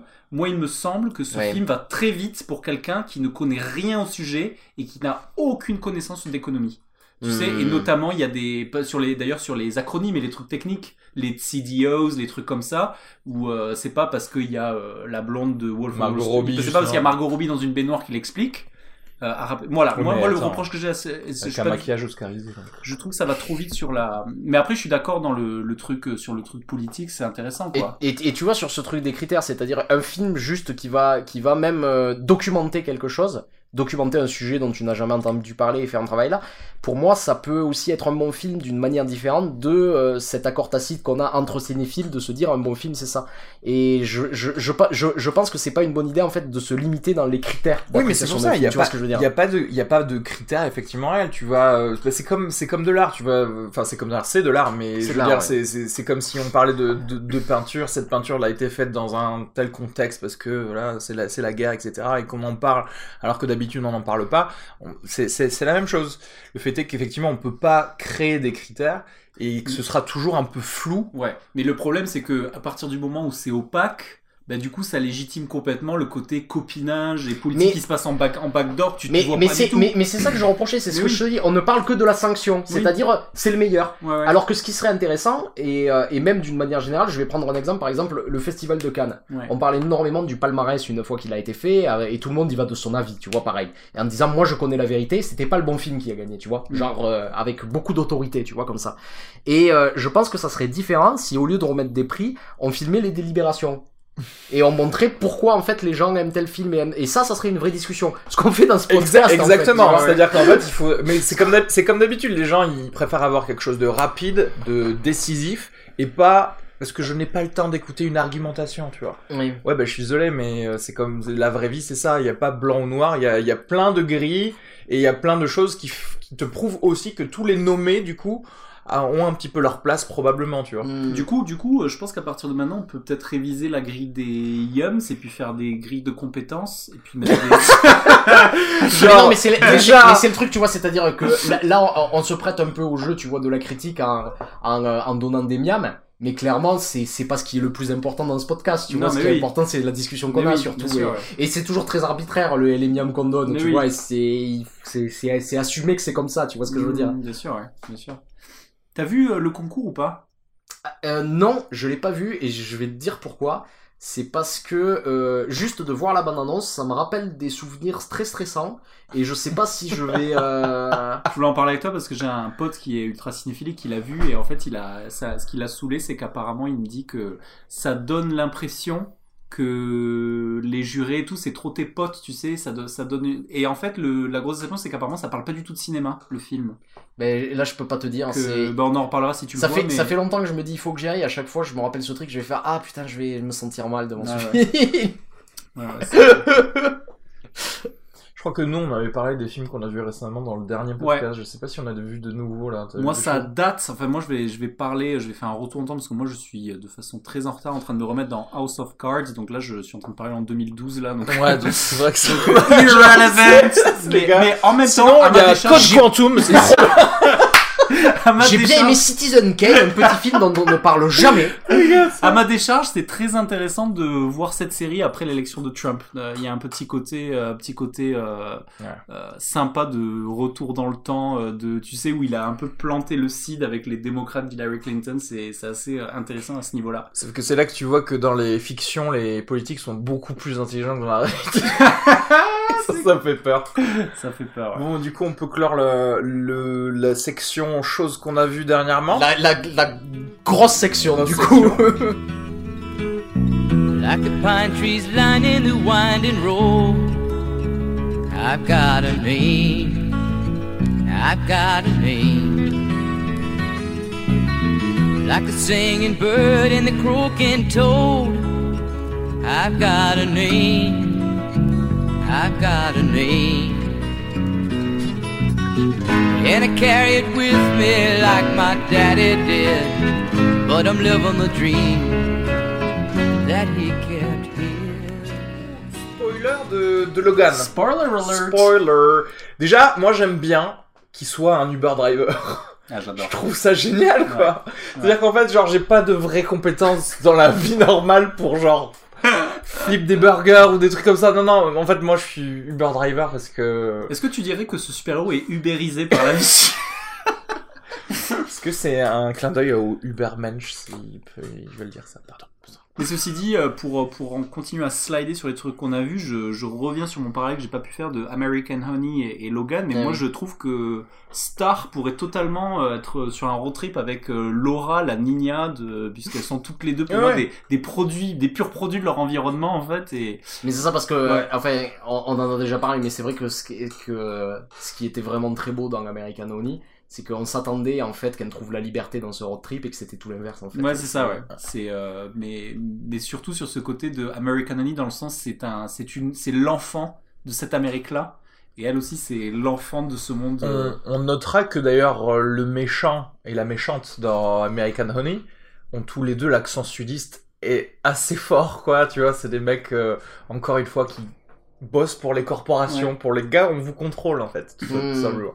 Et toi, t'essayes justement de quitter le, cette corporation qui t'a contrôlé jusque Mais- euh, tout- Mais, toujours. mais, mais alors sur, sur, sur un choix pour revenir un peu sur, euh, sur cette corporation euh, qui est bon le méchant n'est pas très intéressant tu Ouais. vois, Mais on il est- on alors, il est très rapide. il meurt en deux secondes d'ailleurs. Mais oui, mais Ouais, je ouais. trouve que ça, c'était un choix, Ouais. en fait. C'est genre, on s'en bat les couilles. Et c'est vrai s'en milieu de sa phrase, bim. Genre moi le l'acteur de, de Narcos, je le vois arriver, moi vraiment moi je le trouve classe. Et j'a- J'adore sa, sa sa façon de parler, j'adore mais son attendez accent parce que j'étais j'étais persuadé que cet acteur là c'était euh, Drago Malfoy de Harry Potter je me Non. suis trompé Ah non, pas du tout. Il est dégueulasse. euh, Non, lui il est lui il est quand même assez beau gosse euh, le mec de Narcos. Non non, Drago Ma- Malfoy en ce Il a- moment il, joue un dans la excellent série rôle dans- Flash. ok Dans Narcos, ce gars joue le, le rôle du flic qui a traqué Pablo Escobar toute sa vie, un espèce de bon quinri, genre Miami Vice avec une bonne moustache blonde.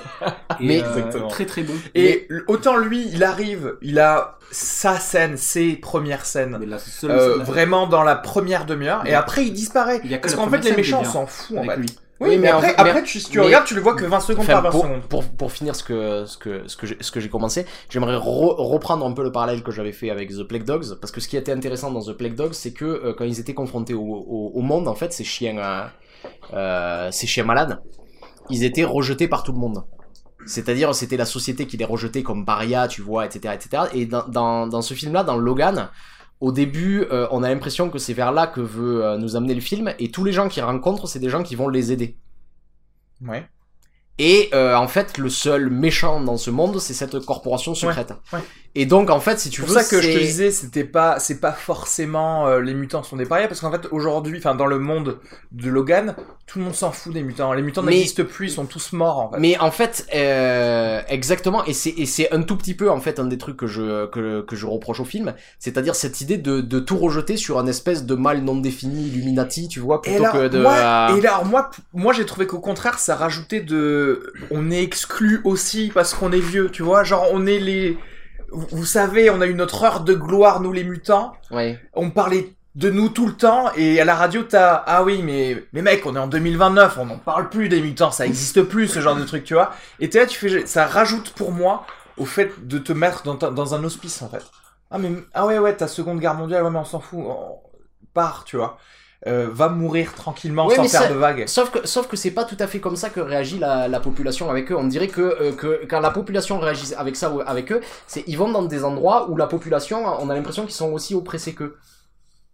Oui. Que ce soit cette famille, Oui, tu oui, vois, oui. de, de fermiers et de, et, de, et, de, et de choses comme ça. Non, mais tout ce que, tout ce que Ouais. je veux dire, c'est que ça montre, euh, en tout cas, un- une vision du monde. En fait, je, je, et, je, et je dis pas ça sur la technique, je sais que c'est un choix conscient. Ouais. Mais ce que, ce que, ce que, ce que je regrette, c'est que c'est un choix qui m'a l'air un petit peu plus euh, complotiste, tu vois, ou quelque chose comme ça, Mm. qu'une véritable vision, en fait, tu vois, euh, réelle de l'Amérique telle qu'elle est. Alors après, ceci dit, moi je. Vous voyez ce que je veux dire sur ça euh, Je ouais. vois, mais après moi, oui, je, je vois que toi, du coup, ton, tes yeux vont surtout vers la corporation. Moi, j'avoue que je, je l'oublie un peu, mais je vois Ouais. au contraire tout le reste. Et moi, le fait qu'il se fasse aider par euh, le médecin, ou alors qu'il se fasse aider effectivement par le gars qui, que jouait Eric Lassalle, la, la, la famille de, Mhm. de Noir, etc.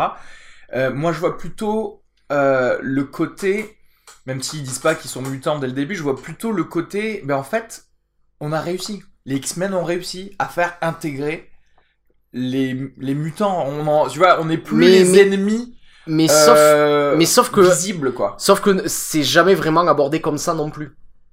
À aucun moment euh, il y a eu Oui, une idée mais après, qu'ils ont ça, triomphé et, et que- sont passés. Mais exactement, Euh, là c'est de la projection. Ouais, non, Si mais pas veux, vraiment, parce que, euh, enfin, parce que ça fait partie des X-Men. Genre, c'est littéralement X-Men 1, X-Men 2, X-Men 3, c'était sur ça aussi, tu vois. Euh, c'était sur faire accepter les, les mutants dans la société. Donc, si tu veux, mais si, on si, peut si pas tu veux, c'est pas non plus parce que si, euh, si c'était le cas, ça serait, ça serait, ça serait plus proche ce que tu dis du, de, de genre euh, euh, Rocky 5 ou Rocky, Rocky 6, celui où il est Balboa, tu veux dire? Rocky Balboa ou Creed même, tu vois. C'est-à-dire que là, on a quelqu'un qui est, qui est vu, comme tu dis, euh, un type vieillissant qui a eu une gloire passée Ouais. et qui maintenant est un peu euh, irrelevant, tu vois, dans, Ouais. le, dans, le, dans le monde actuel. C'est pas comme ça que sont décrits les personnages ici, tu vois ce que je veux dire. C'est Bah, pas des Rocky, Il y a quoi. tout, il y a si, il y a les comic books, il y a le truc, il y a genre euh, tout le monde les connaît, mais sous un prisme, tu vois, euh, mais, doré. mais pas vraiment, ils sont obligés de cacher Charles Xavier.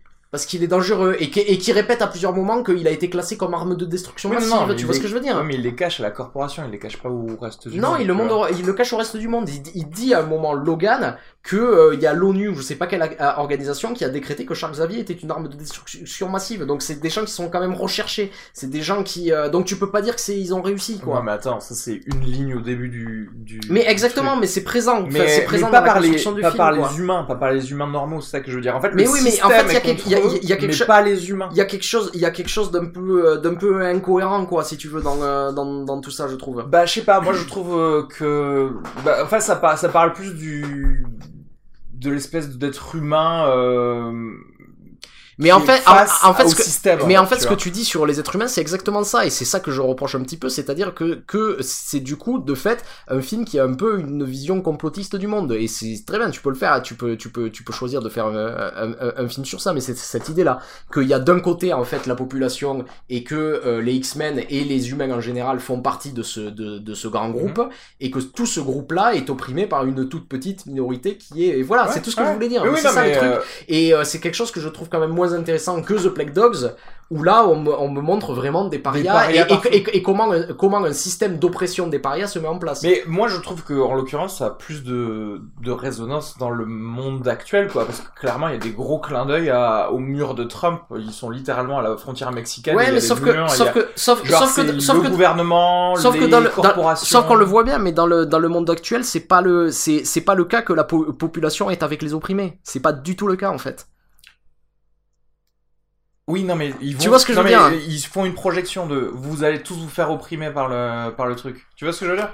Oui, mais C'est quelque chose que je, futur. c'est quelque chose que je trouve simpliste, du coup. Enfin, je veux dire, c'est Ouais, pas quelque chose de... Enfin, après, je- on n'est pas non plus dans la super SF de voir euh, les corporations qui font de- des OGM. euh, Enfin, même si ça, c'était un peu un, un clin d'œil viteuf pour dire, tu sais, effectivement, les, les méchants euh, veulent te... Oui, oui, Euh, avec bah, la junk food. Mais après, je, voilà, avec euh, les- la junk food qu'on contrôle, etc. Et d'ailleurs, du coup, ils disent que euh, c'est grâce à eux, c'est à cause d'eux qu'il n'y a plus de plus mutants. en fait, mutants, parce et, que euh, ils répriment le, ça peut, le être, Janix. ça peut être une ode au consommé bio en fait. Oui, non, mais, le- mais c'est vrai. mais c'est vrai. Mais encore une fois, c'est aussi une ode, euh, une ode euh, à la, la vie. euh, Oui, à consommer bio et, Et, et prendre contrôle de sa propre vie hors système. et, et en fait, je, je voulais parler de ça parce que justement, ça, je pense que c'est un point euh, et, et c'est bien qu'on en ait parlé parce que je pense que c'est matière à débat parce que c'est un truc, c'était quelque chose de conscient. Tu vois, ça fait partie, comme tu dis, du projet du film de vouloir faire quelque chose comme ça, avec lequel je suis pas forcément d'accord, mais bon, euh, voilà. Après, on, on, on en discute. Mais par contre, euh, je trouve, et on va y revenir, il y a un moment où euh, je trouve que le, que, le, que le film décline clairement en qualité, et c'est à la mort de Charles Xavier. Ah, Et- clairement. clairement. Parce que C'est là qu'il y a la perte de rythme en fait. Parce Et, que... et de toute façon, tout de même, tout, tout le, le dernier combat quand ils sont dans la forêt, là, moi, je, là, je suis à nouveau devant un Avengers, quoi. Je suis Alors un- ouais, et je ça suis devant un Avengers et j'en ai marre, j'en ai Alors ça c'est ultra bizarre parce Ouais. que quand Xavier se fait tuer par le, le double de Wolverine, Ouais. par X24, le combat qui a bon, le combat qui a après est génial entre lui parce que tu parce que déjà je suis super surpris de voir un clone de, de Wolverine, tu vois, et j'aime bien et il se passe euh, ce Mhm. combat et ils s'en vont Et là, là, c'est vrai que je me suis un peu fiché là en fait. À partir de À là, partir ouais, de c'est- là, c'est- Mais Euh, mais il y a quelque chose même sur le personnage, c'est-à-dire que juste, jusqu'à ce moment-là, j'avais, il y avait, il y avait un per- euh, le personnage de la petite fille que j'aimais énormément en fait. Elle était, elle est muette pendant la première partie Mm. du film et on, parle, et on- et sent le petit animal et, et le petit animal féro- féroce, tu Ouais, vois, ouais. le truc, euh, le truc comme ça. Ouais, l'enfant sauvage quoi. une boule. Ouais, ouais, mais c'est super intéressant et le rapport qu'elle a avec euh, avec le, ce papy qu'elle aime bien, Ouais, ouais. Wolverine avec qui elle a des petits trucs, tu vois, mais il y a quelque chose qui se Mm. passe. Et en fait, cette dynamique est brisée. À partir de là, ils la font parler et on sait pas pourquoi. Et c'est très incohérent en fait. C'est-à-dire qu'elle Mm. se met à parler en espagnol et puis après elle se met à parler anglais aussi Ouais, et elle mélange les deux et je comprends pas pourquoi. et je Ouais, comprends pas pourquoi elle me parlait pas avant et je comprends. C'est, c'est encore une fois euh, ce, pa- ce parti, euh, parti pas assumé jusqu'au bout de, Ouais, du, de- du multilinguisme, quoi. C'est, Ouais. c'est trop bizarre, quoi. Après, en plus, en plus, c'est ça qui est étrange parce que les scientifiques chez euh, Dharma, là, hein, Ouais. Industries, ils, ils sont américains. Ok, les infirmières, elles étaient mexicaines, d'accord. Ouais, mais mais les techniquement, si les autres lui parlent plus anglais, les presque autres elles parlent en anglais. Il y a, plus il y a parler quel- il y anglais. a quel qui parle en espagnol Ouais, en ouais. fait. euh, Donc c'est bizarre parce que Parce que qu'on- qu'on trouve à la fin, ils parlent anglais. il parle anglais, ouais. ouais. Machin, il a même pas d'accent euh, quand il parle anglais, donc je vois pas pourquoi elle. Oui, c'est vrai. Euh, Enfin bref. Et Et- mais c'est vrai que la seconde partie, et en fait, et ouais, ce que tu disais, le climax, la dernière bataille, eh ben non, il fallait la pousser plus quoi, parce qu'en fait là, il arrive, il donne des coups de griffe, sauf qu'on l'a déjà vu faire ça, mais mieux les autres fois. Donc c'est vrai qu'il y a un petit. Ouais. Enfin, moi, pour moi, le climax, c'est, dans, c'est le massacre dans la ferme. hein. Ça, Ouais, c'est le massacre dans la climax. ferme, il est génial. Ça, c'est le il est climax. génial, Et en fait, en fait, d'une manière générale, moi, moi, je crois que j'aurais vraiment aimé, et c'est pour ça en fait que je parlais de ce truc que je regrettais euh, la, la, la corporation secrète et tout ça. En fait, je crois que sur ça, j'aurais aimé un film plus simple en fait. Mais oui, mais Et- oui, et du coup on en revient au truc du budget et du et du tu sais du Marvel un peu Ouais. dissocié, c'est que là, moi j'aurais rêvé d'un espèce de truc ultra épuré à la No Country for All Men, tu vois, qui Ouais, est dans ouais, cette ouais. ferme où limite un peu comme dans Looper, tu sais, où ouais. il y a un champ de maïs, c'est tout, il y a rien d'autre, Ouais. et qu'on reste sur cette espèce de, de simplicité, de de Ah. espèce de d'épuration. Enfin voilà un truc vraiment. Ah, mais c'est vrai que je, je, je le disais, le, le, là, le méchant ne sert à rien. C'est juste pour parce que toute sa vie, Wolverine, il a toujours voulu être chassé pour euh, qu'on utilise euh, son, son corps comme un, sol, un soldat, comme un outil. Ouais. Et que là, du coup, c'est re la même chose avec sa fille. Ouais. Euh, donc, donc c'est vrai que je comprends pourquoi ils ont voulu le faire, mais c'est vrai que t'as as tendance à te dire, est-ce que un Logan qui finit juste par, je sais pas, un espèce de dent de sabre qui veut tuer tous les mutants, euh, et ça, ce serait pas mieux, tu vois, juste un, un contre un, tu vois, une ouais, chose ouais, comme ça. un- une, une, une, traque solitaire. comme tu quoi, dis, un, un, truc, un euh, petit No Country for Old ouais. Men ou un truc, un sale glauque. Et, finir euh, parce que il se trouve que, que justement à la fin quand c'est dilué, euh, en fait je devrais chialer moi quand il meurt tu vois et j'ai j'ai pas Ben d'émotion dans cette Ben fin non. quoi. non, moi j'ai euh, l'émotion, c'est quand euh, la, la petite fille elle a transformé la croix en X. Là, j'ai fait putain, c'est pas mal. Quoi. Non mais c'est c'est une image sympa mais tu vois ce que je veux dire le build-up Oui, jusqu'à oui, là oui, il est il est, il Non, est mais mal moi- foutu quand même. Euh, Moi, clairement, j'ai eu. Attends, euh, quand est-ce j'ai j'ai quand même eu genre un petit peu d'émotion. Je crois que j'ai j'ai eu un peu d'émotion, mais quand. Je sais pas si c'était quand Xavier. Ah, non. Et ça pas- pourrait être moi moi moi je, moi je crois que ça aurait marché si si pareil si sa mort avait été plus simple en fait. Tu Oui. vois ce que je veux dire? Qu'il l'avait accompagné jusqu'au bout, Ouais. qu'il y a un truc qui qui allait et que c'était pas euh, je pense comme tu comme tu dis le climax d'action de toute façon on l'avait eu dans la ferme, on n'avait pas besoin d'en avoir un autre Non. après. Ce qui est un peu, de- ce qui est un peu bizarre parce que ils ont commencé très très fort avec ne serait-ce que la première scène était géniale, le- les kills de, Mm. Ouais, de, ouais. Ces, de ces cholos là, tu vois. Et le truc de la ferme était énorme. Juste petit euh, moment émotion, moi, où justement euh, Wolverine arrive euh, vers Xavier, qui s'est fait tuer par euh, X24 et qui lui dit c'était pas C'était moi. pas moi, ouais, c'est beau ça. Putain, ça Ouais. j'avoue, euh, tu sais genre, euh, je sais que tu viens juste de me voir te tuer, mais c'était pas moi. c'était Mais pas mais moi. mais il y a Ouais. plusieurs trucs même dans les moments parce qu'en fait finalement c'est c'est ce que je préfère dans tout le film parce que même euh, la relation qu'il a avec son ami Caliban elle est bien Oui. aussi tu vois ce que je veux dire Ah. la manière dont ils se sont créés une vie comme ça pour cacher ce professeur euh, Mais Stephen il Merchant, il y a des beaux trucs tu vois dans ça et Steven Steven Merchant, Marchand le joue est très bien, quoi. Et, et le fait que c'est con, mais c'est cette scène où il s'assoit sur le banc et qui lui dit Ok, je, je, je veux pas me battre, mais j'ai des trucs à te dire. Et je peux pas t'aider si tu me parles pas de Ouais, du ouais. fait que tu, tu, te, tu te bois des bouteilles de whisky tous les jours, etc. Et je m'attendais, je m'attends pas à ce genre de discussion Ouais, dans un film X-Men, quoi. Et je trouve que c'était, euh, ça sonnait super juste en fait envers Mm. ces- entre ces acteurs-là. Ouais. Mais euh, mais c'est dommage parce que pour le coup, Et avec le- des trucs, ce que j'aimais bien aussi, c'est qu'ils insistaient pas sur ses pouvoirs. C'est-à-dire que on, on, on- on voit ce type qui est clairement un mutant. Et en fait, euh, il y a des toutes petites références. À un moment, il renifle un métal et il trouve que c'est de l'adamantium. Et on Mm. se dit qu'il y a sans doute des pouvoirs de mutants qui sont là-dessous. Ah ouais. Mais euh, la plupart des films de super-héros, quand on nous présente un personnage, on nous le présente par ses pouvoirs. Et ici, Mm. on nous le présente par ses relations au personnage. Et je trouve ça beaucoup plus intéressant. Bah oui, C'est plus intimiste, je m'y attache beaucoup plus en fait, tu vois ce que je veux dire, il y a un truc... euh, Et tout ça, ça fait partie de ce qu'on disait, de cette première heure qui est, qui est formidable Mais en oui. fait, quoi. C'est... Et, euh, et c'est pour ça que je, je reparle encore de Looper, mais moi j'aurais trop aimé que Johnson réalise ce film, quoi, parce que du coup, quand, Ouais, carrément. en fait là, ça ressemble beaucoup. Et, et tu vois, dans la- là, ce que l'erreur que fait pas Looper, c'est que même dans les climax, et on est dans un truc un peu euh, complotiste, mafia corporate et tout, il y a toujours que trois gars par scène, quoi. Ouais. Il y a d'ailleurs dans Looper, je peux te rappeler, mais la scène où il y a un gars qui arrive et il découpe pour la première fois, pareil, un enfant qui a des pouvoirs qu'on essaie de cacher, de protéger. Ouais, ouais. Il y a que un gars en fait. Ouais. Et c'est chaque fois c'est deux trois gars et ça suffit parce que ça, ça représente des entités plus larges mais t'as pas besoin d'avoir euh, 4-4-4 avec des gars dessus Mais en fait, ce ouais. c'est, c'est, c'est, c'est pareil, ce qui, ce qui fait que Looper est réussi, c'est que c'est toujours sur les rapports humains, quoi. oui c'est C'est-à-dire ça ouais. que quand il y a une scène de tension où ils veulent protéger ce gamin parce qu'il y a des gens qui vont, euh, qui vont euh, vouloir venir l'enlever, je me souviens de, ju- juste d'une scène euh, comme ça où on s'attend à ce qu'il y ait une séquence d'action. Et euh, à ce moment-là, il y a euh, euh, Emily Blunt et Joseph Gordon-Levitt qui sont reliés par des babyphones pour voir s'il y a un problème.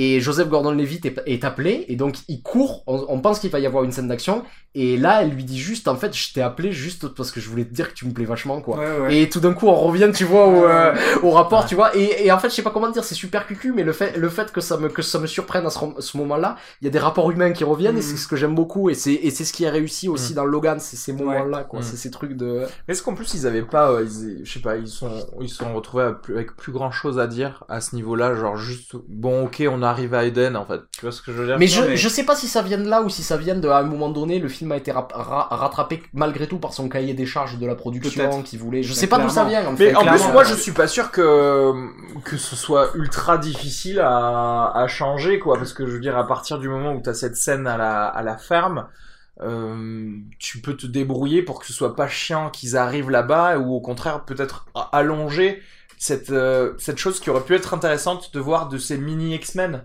Hmm. qui et voir un peu peut-être son rôle de Xavier, lui, qui pourrait reprendre un petit peu, tu Mais vois, juste ça des trucs, tu vois, sur, le, sur le personnage de, de la fille, si elle se mettait à parler, j'aurais voulu que ce soit pour un truc signifiant, en fait. Ouais, pas de Denada, ouais. Et pas juste. euh, ouais, c'est ça.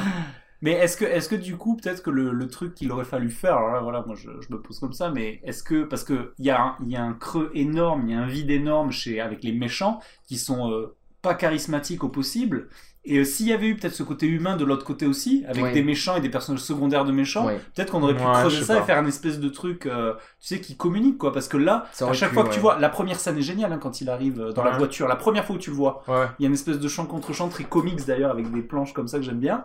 Mais c'est jamais creusé en fait. Il y a, Non, il y a- non. la re- il y a pas de relation, c'est juste. Et même, euh, et je, et je comprends parce qu'il peut pas le jouer autrement, mais il le joue de manière assez caricaturale. Oui, tu oui. vois, le méchant qui Oui, se complètement, repaît ouais. un peu de, Ouais, de ouais, son. ouais. euh, Mais je sais pas. En fait, moi, il m'intéresse pas non plus. Et je trouve, et, et clairement, ils intéressent pas euh, ni James Mangold ni Non. qui que ce soit.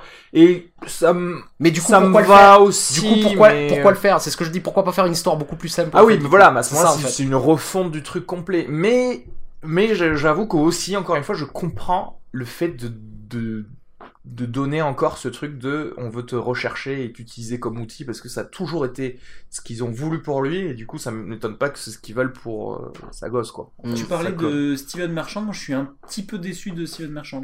Je le trouve un peu sous-utilisé. Je- Non mais alors sous-utilisé un petit peu, mais par contre le début de le, le début de relation qu'ils mettent en place, Ouais, je le trouve vraiment vrai. réussi en fait. Mais moi j'aurais aimé que ça aille plus loin. dans ce Genre, côté, clairement, dans, dans ce, aimé mais moi aussi, mais par- parce que pareil, il disparaît assez vite du film, tu vois. ouais. Mais, mais par contre, ce côté euh, colloque d'infortune, tu vois, Ouais. euh, se serrer les coudes et tout ça, il y a un truc vrai. intéressant, quoi, Ouais, moi, je ouais. trouve. C'est, Et c'est euh, vrai que peut-être sous sous-expliqué aussi parce que mine de rien à un moment le, le mec de Narcos lui dit euh, t'étais un méchant t'étais un, un- enfin t'étais un mec t'étais un mec de chez nous tu nous aidais à traquer les mutants pour qu'on les bute et euh, j'aurais bien aimé avoir une petite euh, lumière sur qu'est-ce qu'il a fait que maintenant il bosse pour euh, pour les X-Men parce que Caliban il a fait jamais fait partie des X-Men c'était plutôt genre justement chez les chez Ouais, les méchants ouais, quoi tout ouais, et, et en fait il le tue trop tôt et peut-être qu'il tue euh, Xavier trop tôt aussi en fait Ouais, ça, je suis d'accord. Moi, j'aurais bien aimé avoir Xavier plus longtemps.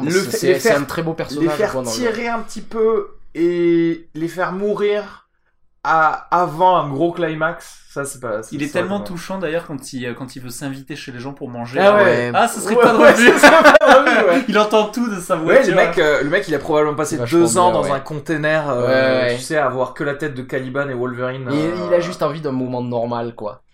Et c'est ce que je. C'est voilà un moment, un moment juste. Qu'est-ce que c'est d'être un être Enfin, humain, ouais, j'ai- envie de ça. Et il- Ouais. il, il se paye, il se paye sa petite Ouais. soirée tranquille. ouais. tu et qui lui dit euh, tu, tu devrais profiter de ça, tu sais, c'est ça Ouais, la ouais. famille, des dîners, des choses comme ça. Il fait yeah, great. Cette, Ouais. cette scène est cool d'ailleurs, la, la scène avec les chevaux, et j'aime bien le petit clin d'œil avec les, euh, tu sais, les, les, les semi-remorques autonomes, un peu, Ouais. tu sais, qui, euh, où, où- où on dit tout le temps que les Google Cars c'est sans risque, Ouais, mais là on comprend bien que Les- tirer sur un aspect euh, commercial où faut que ça aille vite, le truc ça y ouais, va quoi. tu ça vois. claque ça, mais Ouais, ça n'a rien à voir. dégage. C'est-à-dire que ça va rester sur la roue et c'est fou. On s'en fout.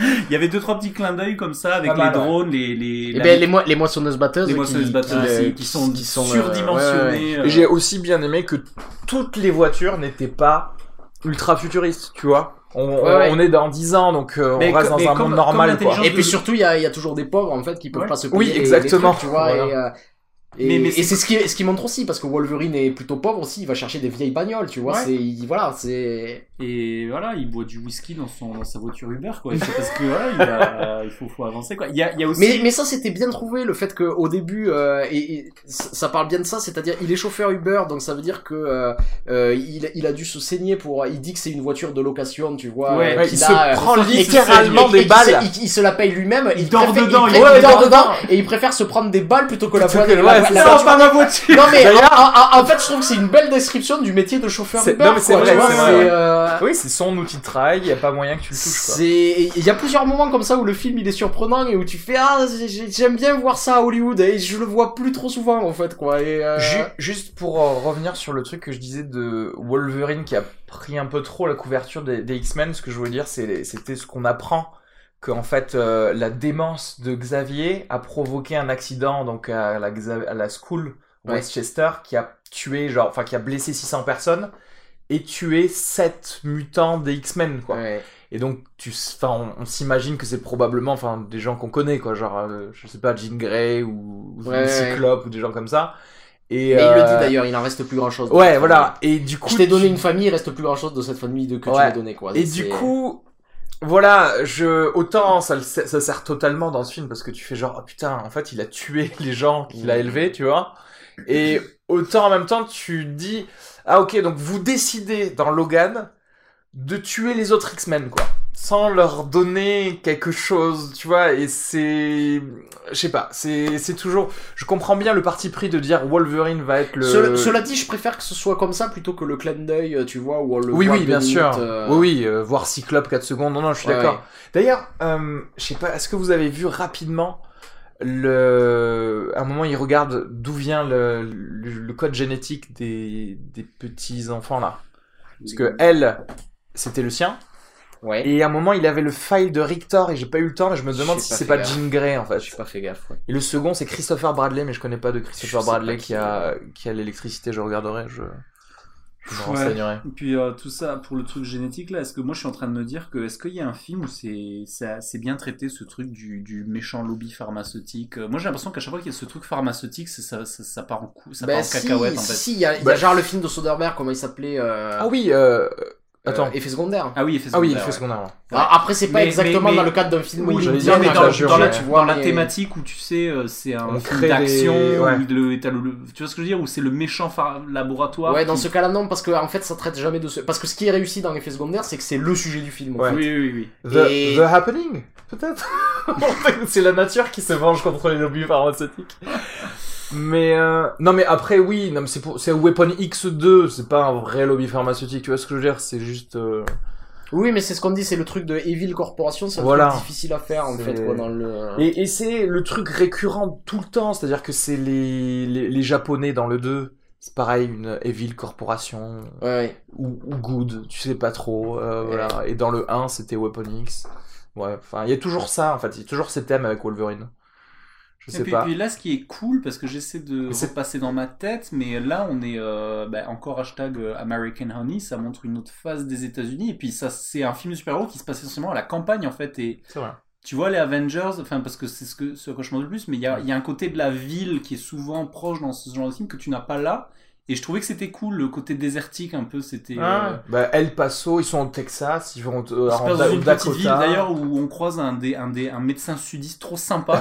c'est Il a un cravate Texan, t'as remarqué toi aussi Il a, ah, an avenue, Don't I wanna- find someone of your kind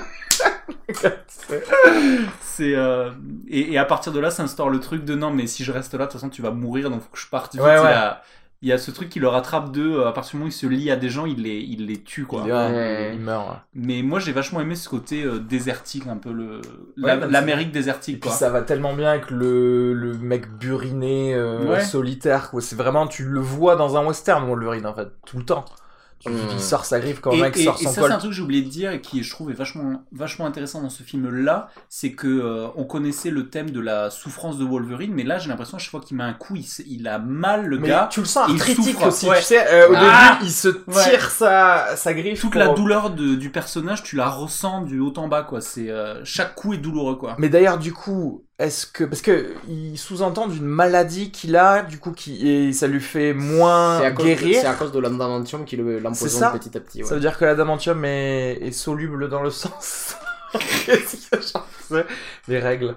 Mais ça veut dire que du coup la mais, meuf mais, aussi. mais, euh, mais en fait, pareil, si tu veux, là, là, là pour moi, c'est c'est le chèque du film. Ouais. Et, et je l'accepte, c'est on me dit, euh, et dès le début, euh, c'est sous-entendu tout de suite, tu vois, Ouais. où c'est, euh, ben en fait, il, a, il, il est en train de perdre ses pouvoirs, et c'est pour ça Oui, oui, non, mais bien sûr, bien sûr. Non, mais c'est intéressant de savoir pourquoi aussi. Et c'est- et c'était intéressant pour de, moi, de juste cette trouver allusion- cette. euh, Cette allusion, ça Cette me suffit. J'ai pas besoin qu'il. euh, J'ai jamais besoin qu'on m'explique trop. Juste, tu me dis c'est à cause de l'adamantium, ça finit par le tuer. Je dis c'est ok. Moi, Ah ça non, non, mais bien vois, sûr, c'est, mais, ça, euh, ouais, ouais. mais c'est moi, ma question, c'est pas pour lui. Ma Ouais, question, ouais. c'est pour la fille. Parce Bah, que la fille, doute, on ouais. vient de lui mettre tout de suite de l'adamantium, donc ça se trouve, elle Ouais. va mourir dans 40 ans, en fait. Ouais. Désolé pour toi. Ouais. Genre, elle, elle découvre la, la, la liberté, mais elle va mourir dans 4 secondes, en fait. J'ai trouvé complètement nul le personnage de l'infirmière, là.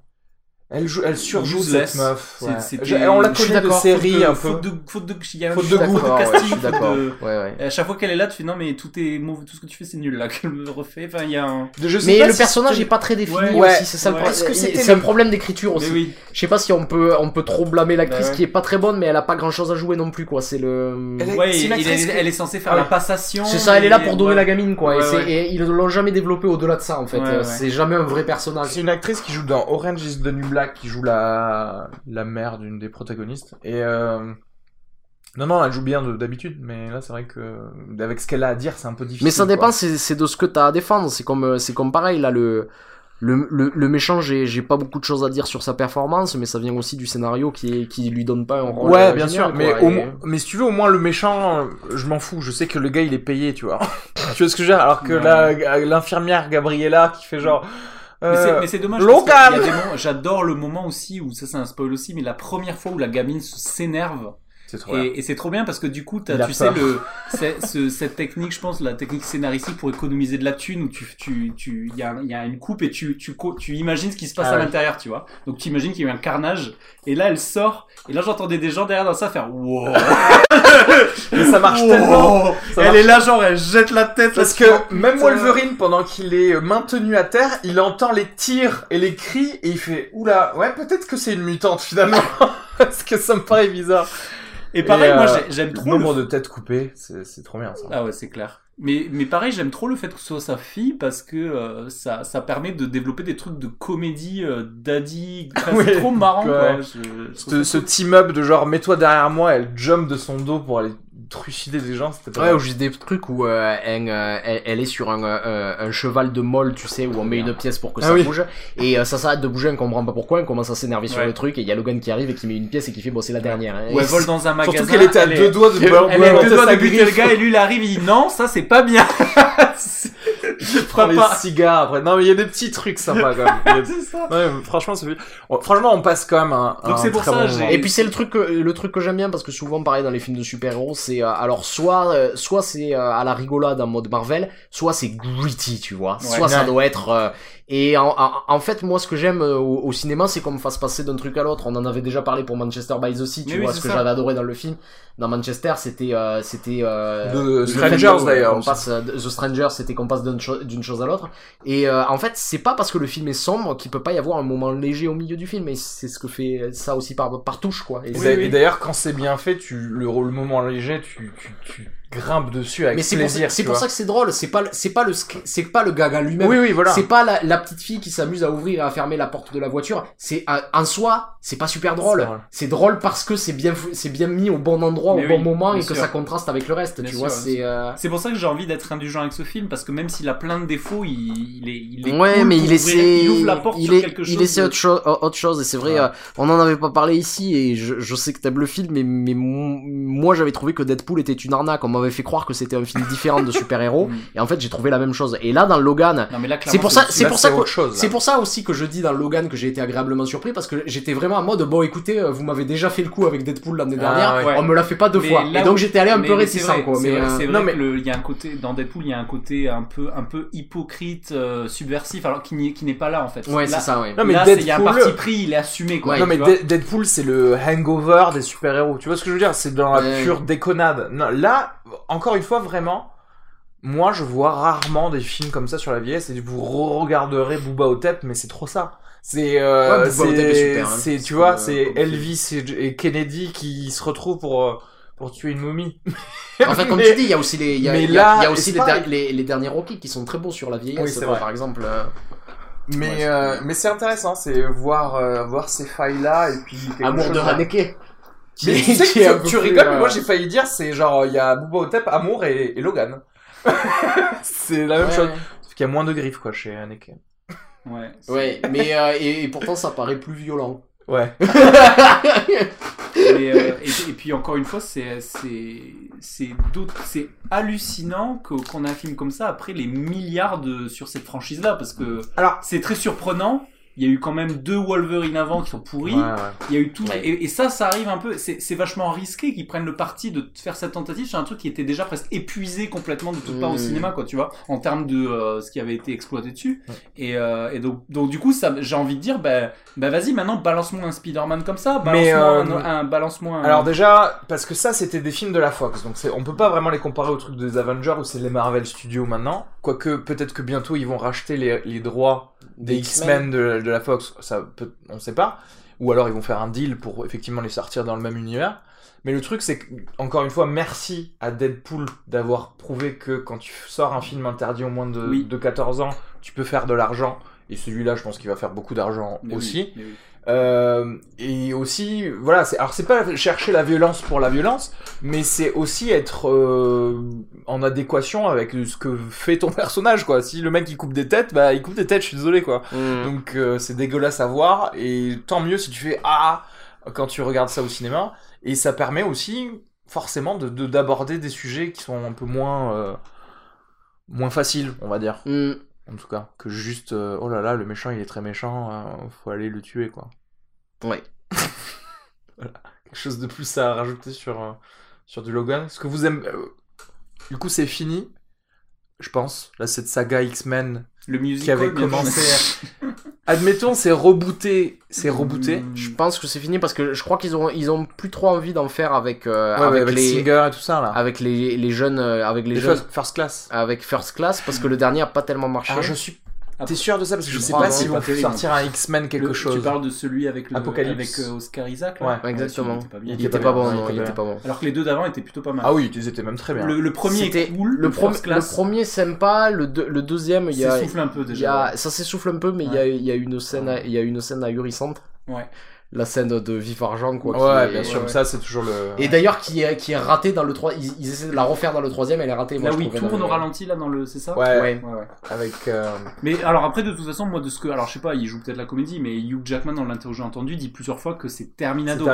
Ouais, mais, c'est pour ça, là, je- clairement- Je pense qu'il a pas tort. Et il, il a fait ce dernier vraiment en, mode le dernier Rocky, tu vois. Ouais, ouais, Mais- ouais. Et où, où là, ça c'est c'est ce que j'aime bien. Ils, ils font pas semblant de, de il a le même âge qu'au début. Oui, oui. Ouais. Et ça j'aime bien. Il le joue vraiment, tu vois, sur ce côté vieillissant. Et bon, mais voilà, maintenant je crois qu'il a tout dit sur le personnage, quoi. Il y a Mm. pas. Là, tout le monde sait plus ou moins, ils commencent à parler de... Les fans commencent à parler de Tom Hardy pour un Wolverine, etc. Donc Mm. tout le monde est, est Ouais. en mode reboot. Non, et puis, et puis aussi, truc qu'on n'a pas dit et qui est, je trouve pour moi très subversif, l'idée du suicide qui est abordé. Il veut, se, il veut se tirer une balle, euh, Wolverine, tu vois, je trouve ça vachement fort Ouais. comme, euh, comme idée de balancer sur la table, de dire il y a ce truc vieillissant, mais il y a ce truc de dire euh, moi j'en ai ras le bol, je galère, j'ai envie de me tirer une balle. C'est vrai qu'on n'a pas parlé du, de son démon à lui qui est, euh, il le dit euh, quand il ferme les yeux et qu'il fait, il a des cauchemars, c'est tous les gens qu'il a, qu'il a tués quoi, en gros. Mm. Et il y a ce, cette phrase du coup du western qui était euh, quand tu tues quelqu'un, légitime ou pas, c'est une marque sur toi Mm. et le Ouais. fait de dire à sa fille justement ne deviens pas ce qu'ils veulent que tu que tu deviennes. Ouais, ça c'est tout un thème du probablement de, de l'espèce de soldat. euh, C'est pas parce qu'on te dit que t'es un soldat que tu dois en rester un toute ta vie ou un comme mais ça. c'est tout, c'est, c'est tout le truc, c'est, c'est le truc très beau de, de l'homme des vallées perdues, quoi, de Stevens, euh, avec ce type qui, qui arrive, qui remet l'ordre et qui peut Et plus qui rester, repa- qui et qui repart peut plus parce rester que- parce qu'il amène, il amène la violence avec lui, quoi, et Mm. qu'il y a ce truc. euh, Hmm. Mais bon, pour revenir à mon point, c'est regardez, ça va être rebooté. Qu'est-ce que vous voudriez voir ou qu'est-ce qui serait intéressant de voir dans un X-Men de maintenant en fait? En fait, Genre, moi j'aimerais, refait maintenant, qu'est-ce qui se passe? Moi j'aimerais, j'aimerais, j'aimerais pas. Non mais mec, il faut, c'est la réalité. Ça va se faire là. J'aimerais pas parce que j'en ai marre, quoi. Et je, je- j'ai, envie qu'on invente des trucs, quoi. Tu vois. Ouais ouais bah Ouais, ouais, qu'on prenne des peut-être des super héros plus marginaux, enfin un peu plus marginalisés, faire faire sortir des il- ça- Des ça- Moon je pense Knight, que le, monde du comic ça regorge de, de thèmes intéressants. On peut sortir deux secondes des, des X-Men et de, et de Batman. Quoi. Enfin, il y a d'autres trucs. quoi. Et justement, tu prends ça et de le rendre intéressant. Euh, moi, j'a- moi, j'avoue que je suis un peu. Alors, moi, c'est la faute, c'est Marvel. hein. Moi, je, moi, pour moi, il y a eu les Batman, tu vois. Il y a eu la série euh, Daredevil. Ouais. Maintenant, il y a celui-là qui est pas mal. Mais après, au-delà de ça, moi, euh, une fois sur deux, moi, j'en- moi, j'ai envie de vomir à mi-film devant un. Non, mais- Et, mais- et même, Non, je vais mais- te dire, c'est plus d'une fois sur deux en réalité. Ouais, même, même euh. quasiment tout le temps. Euh, ouais. Ça fait depuis les Batman de Nolan, chaque fois que je vois un film super-héros, je m'ennuie, quoi. Je... En fait, je vais te dire, je pense que depuis les Batman de Nolan au cinéma, au mieux, je- au mieux, euh, je pense que Logan c'est mon peut-être mon préféré depuis. bah oui. Et en fait, au mieux, je trouve ça moyen. Ouais, parce que, de, parce que clairement, qu'est-ce qu'il y a d'autre de, en, termes- en film de super-héros de- qui se met au niveau des Nolan et de... Non, il y en a pas. C'est ce qu'on disait. Incassable. euh, ré- ré- Oui, ré- ré- Incassable est super, mais euh, récemment il y avait Doctor Strange qui était pas mal. Ouais, c'était pas qui- mal. mais- non, ouais, c'était- mais- c'était Non, mais c'était sympa, c'était- mais c'était bien, mais c'était c'est vrai sympa, que mais je m'en souviens déjà plus en fait. Ouais. c'est ça, dire, c'est euh, anecdotique, quoi. ouais, ouais. C'était pas ça autre chose. Il y avait ce côté visuel Non, qui était sympa. le gros- mais c'est Le, le- le- le visuel était très très bien, ouais. Ouais. Après, c'est vrai que le gros souci du des Marvel, euh, de Marvel Studios, c'est-à-dire tout ce qui est Avengers, Doctor Strange, etc., c'est que c'est des crèmes glacées, quoi. C'est Mm. que c'est même si c'est une... t'as as choisi une super euh, un super parfum pour ta crème, sur le moment t'as as passé un trop bon moment.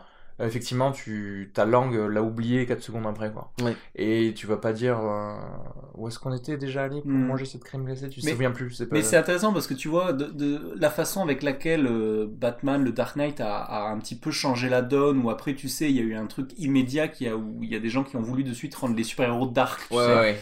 Donc ça, c'est un Gritty. Gritty, ça a bousculé le truc et j'ai l'impression que euh, il y a cette approche et puis il y en a pas d'autres possibles quoi. Il y a pas, il y a pas de tentative, j'ai Ouais. l'impression. C'est c'est c'est c'est quand même con parce que Ouais. un super héros c'est quand même vachement versatile. Il y a de la, il y a, y a du potentiel. On, on a des milliards de Mais je, de- je, je sais de- pas, je sais pas parce que là où c'est facile, enfin entre guillemets, c'est que Dark Knight, et t'as t'as pris l'exemple aussi de Daredevil, Mhm. et parce que déjà c'est des personnages où c'est fait exprès que ce soit dark et gritty, Hmm. déjà dans le comic book, c'est que c'est des polars. Et encore une fois, un polar ça existe, genre tu peux écrire un bon polar et faire que ce personnage-là, c'est un super-héros, Mhm. tu vois? Alors que prendre Superman et faire un vrai bon film de Superman... ce qu'a fait Shyamalan dans Incassable d'ailleurs. Oui, bah voilà, exactement. Et alors que faire un vrai bon film d'un super-héros vraiment qui a donc des pouvoirs euh, hors normes euh, et extraordinaires, ça change toute la donne. Parce que si tu fais un Superman, par exemple, t'es es obligé de, de, de parler politique, par exemple. T'es Oui. obligé de dire euh, qu'est-ce qui se passe si Superman euh, décide de prendre du blé euh, euh, des des États-Unis et de l'amener en, Afrique. mais, tu vois, mais- parce mais que- en fait, surtout ce que, ce que, ce que, Et c'est c'est pas facile à faire. ce que, ce que j'ai envie de voir, je, je vais reprendre l'exemple d'Incassable parce que je trouve que c'est un film particulièrement réussi. Il est trop bien. Mais euh, c'est le, c'est, c'est, c'est le côté euh, quand son fils découvre que, euh, que son père est un, est un super héros, tout ce que ça crée quoi. C'est-à-dire ce moment où son, fils essaie de tirer sur son père pour prouver que c'est un super-héros, tu vois, toutes ces Ouais. choses. C'est-à-dire, il explore la cellule familiale à travers lui, tu vois ce que je veux dire? Et il parle vraiment de ça. Et en fait, dans, dans, dans les films de super-héros récents, je le vois pas du tout, ou alors c'est complètement C'est raté. une création originale d'ailleurs ou pas? Ouais. Ouais, Alors c'est c'est ça. c'est ça, peut-être qu'il faudrait C'est- partir de zéro. Mais c'est ça, c'est parce que c'est- c'est-à-dire, il a repensé le mythe du super-héros, mais Mm. il l'a pensé pour le cinéma. Voilà. Il Tandis que les autres essaient d'adapter la Eh bande oui. dessinée et de Eh l'amener oui. au cinéma, ce qui est pas la même chose en Mais fait, ouais. quoi. Et... Encore une fois, c'est il y a dif- c'est- c'est- ces deux strates-là, je, je, je n'en- je n'en démordrai pas. C'est il faut que ton film soit bon. Tu prends un personnage, tu en fais un des super-héros et tu repenses ton film. Et du coup, oui, d'accord. Si ce personnage est un super-héros, qu'est-ce qui va découler de tout ça? Ouais, ouais, ouais. et, euh, et le problème, c'est qu'il faut avoir euh, aussi l'audace de dire, euh, bah ouais, ça veut dire qu'on va explorer des choses très bizarres et dont on ne parle jamais, que ce soit dans les comics ou dans les films. Sauf que Mm. ça, euh, voilà. Euh, quand est-ce que tu vas voir un film euh, Mais en par fait, exemple, en fait, en fait, ce qu'il y a, c'est que c'est qu'il faut, il faut, il faut un artiste, ce que, ce qu'était Shyamalan, et il faut un studio qui le laisse faire. En fait, c'est ça aussi. C'est, il faut les deux éléments, quoi. Et... C'est pas quoi, c'est pas facile. Non, c'est pas facile, ouais. Non, c'est. C'est pour ça qu'en général, les, les films qui vont fonctionner, ça va être les films où les personnages n'ont pas d'énormes pouvoirs. Ouais. Tu vois ce que je veux dire Ouais. Bah Daredevil quoi. Ouais, c'est ça. et- Mais pas- parce que ça peut amener des trucs, parce que je me souviens notamment dans le, je crois que c'était dans le dernier X-Men, en fait, euh, il sait pas quoi faire de ces types qui ont trop de pouvoir, et donc il y a des limitations du genre, ah, je peux plus me téléporter parce qu'il y a Voilà, une case parce qu'il y a un voilà, tu autour vois. de moi. Et, Et, c'est- et- et- si tu donnes des trop gros pouvoirs, en fait, t'arriveras pas à t'en dépatouiller, quoi. Et c'est ça, et euh, pourquoi Et la question c'est pourquoi Parce qu'en fait, si, t'as- si, si tu prends ton temps, tu dis ok, ce mec peut se téléporter, c'est quoi sa vie, tu vois Ouais, ouais. Et c'est. Oui, je parle pas de Jumper. c'est- hein, Docteur mais- Manhattan, quoi. voilà. Et à ce moment-là, tu vas jusqu'au fond de tes idées, et ça veut dire que c'est, ça risque d'être effectivement des espèces d'épopées hein, incroyables. Mais c'est ça qui nous manque aussi. Genre, jusqu'à quel point on va nous faire un Superman qui va rester comme ça, euh, prendre des balles et rien faire d'autre en fait que Mm. régler des problèmes au jour le jour. Tu vois. Mm. C'est un vrai être vivant Et slash sur- humain, surtout rappeler, parce qu'il y, y a un truc qu'on oublie peut-être un peu trop, c'est rappeler les origines de Superman, quoi, qui avait été, été C'est un immigré clandestin aux États-Unis. Non, mais qui avait, qui, qui avait été créé par, euh, par, euh, par un adolescent de 17 ans euh, qui était juif Oui, au moment de- la ouais. Deuxième Guerre mondiale, et qu'en fait c'est une incarnation euh, de l'exode contemporaine juif, euh, du mythe du golem, quoi. Du mythe du... Mais oui, des- du mythe du, Aussi. go- du golem qui protège le peuple juif, quoi, et qui, qui est pas un être humain. C'est le golem qui est là pour protéger le peuple américain durant la guerre. Il, est, il, il- il a ce rôle-là. Et, euh, c'était, il était conçu vraiment comme un truc de propagande, tu vois, dans, dans, dans ce sens-là. Et quand t'essaies d'en faire un être humain, c'est pas possible. en C'est fait. pas. Non, il y a, y a- y a- humain, quoi. ça c'était ça c'était un versant, mais l'autre versant c'était surtout tous les enfants euh, qui étaient envoyés à la famille américaine, tous les enfants d'Europe, les enfants juifs qui étaient Ouais. envoyés, exilés, sans leurs parents parce qu'ils n'avaient pas l'argent ou parce qu'ils ne pouvaient pas euh, y aller. Et c'est un peu pareil, c'est genre le Krypton, Ouais, c'est l'Europe de, tu vois, qui arrivait dans ce nouveau monde et qu'il fallait qu'ils soient Ouais. à la hauteur de, de ce que voulaient leurs parents. Mais euh, non, tu vois, ne serait-ce que ça, il y a mille aspects que tu, mille angles que tu pourrais prendre Mm. d'un personnage comme ça. Mais, mais je, enfin, je pense que va se passer du temps avant qu'il y ait un Superman bien. Mais ne- encore une fois, si juste tu donnes un peu plus de, de, de pouvoir à quelqu'un, il faut savoir euh, l'écrire. après. Ouais, mais en fait, le problème, c'est qu'on on n'a pas des studios qui veulent qu'il y ait des gens qui développent ces thèmes-là. C'est ça, on, a- voilà. on, en, on en revient à ça. C'est-à-dire que dès qu'il y a un cinéaste intéressant qui est, euh, qui est euh, attaché à un, à un projet de, de film de super-héros, il se barre, quoi. Donc, euh, Ça. Ouais. Bah, bah, Batman, là, il y a Affleck qui est parti. Affleck est parti. Ryan ouais. Johnson est, par- est parti aussi. Ouais. Et je crois que Matt Reeves, par contre, il, il le garde. Ouais, parce que c'est les moins bons des trois, quoi, en fait. non, mais c'est vrai, mais c'est vrai. Enfin, C'est le moins bon, mais quoi. heureusement c'est un bon. Mais James, d'où on donne des films à faire James Mangold? Franchement, c'est le meilleur film qu'il a fait, James Mangold. là. Ouais. C'est euh, Clairement. Parce que Clairement, j'ai jamais été fan de Copland, pour tout. euh, c'était. Euh... Enfin, Trop- quand même, tellement overrated sympa. ce film. Ouais, un peu overrated. C'est comme les gars Non, mais il est pas nul. Il est C'est pas comme nul, pendant des quoi, années, les gens qui disent que Rain Man c'est un trop grand film. Ouais, Tu ouais, le revois, tu dis, mais c'est de la Ouais. je, suis, je suis désolé, franchement, Copland, c'est un bon 3, 3 miam euh, quand même. Attends, eh, franchement, Mais- je suis, on le, re- on le T'es reverrait sûr qu'il a maintenant, vieilli. T'es sûr Ah ouais. Mais bon, dans tous les je cas, ça, ça a vieilli genre, même- 90. même, alors. même si tu trouves que Copland c'est de la merde, mais Wolverine Origins, mais. Oh là là comment Ouais. ça se fait que ça existe, quoi? Non, mais en fait, là où Copland c'est trop intéressant, tu le regardes à, côté d'un film comme Showgirls par exemple. non mais attends, pourquoi? Parce que tu verrais deux films années 90 au Ouais.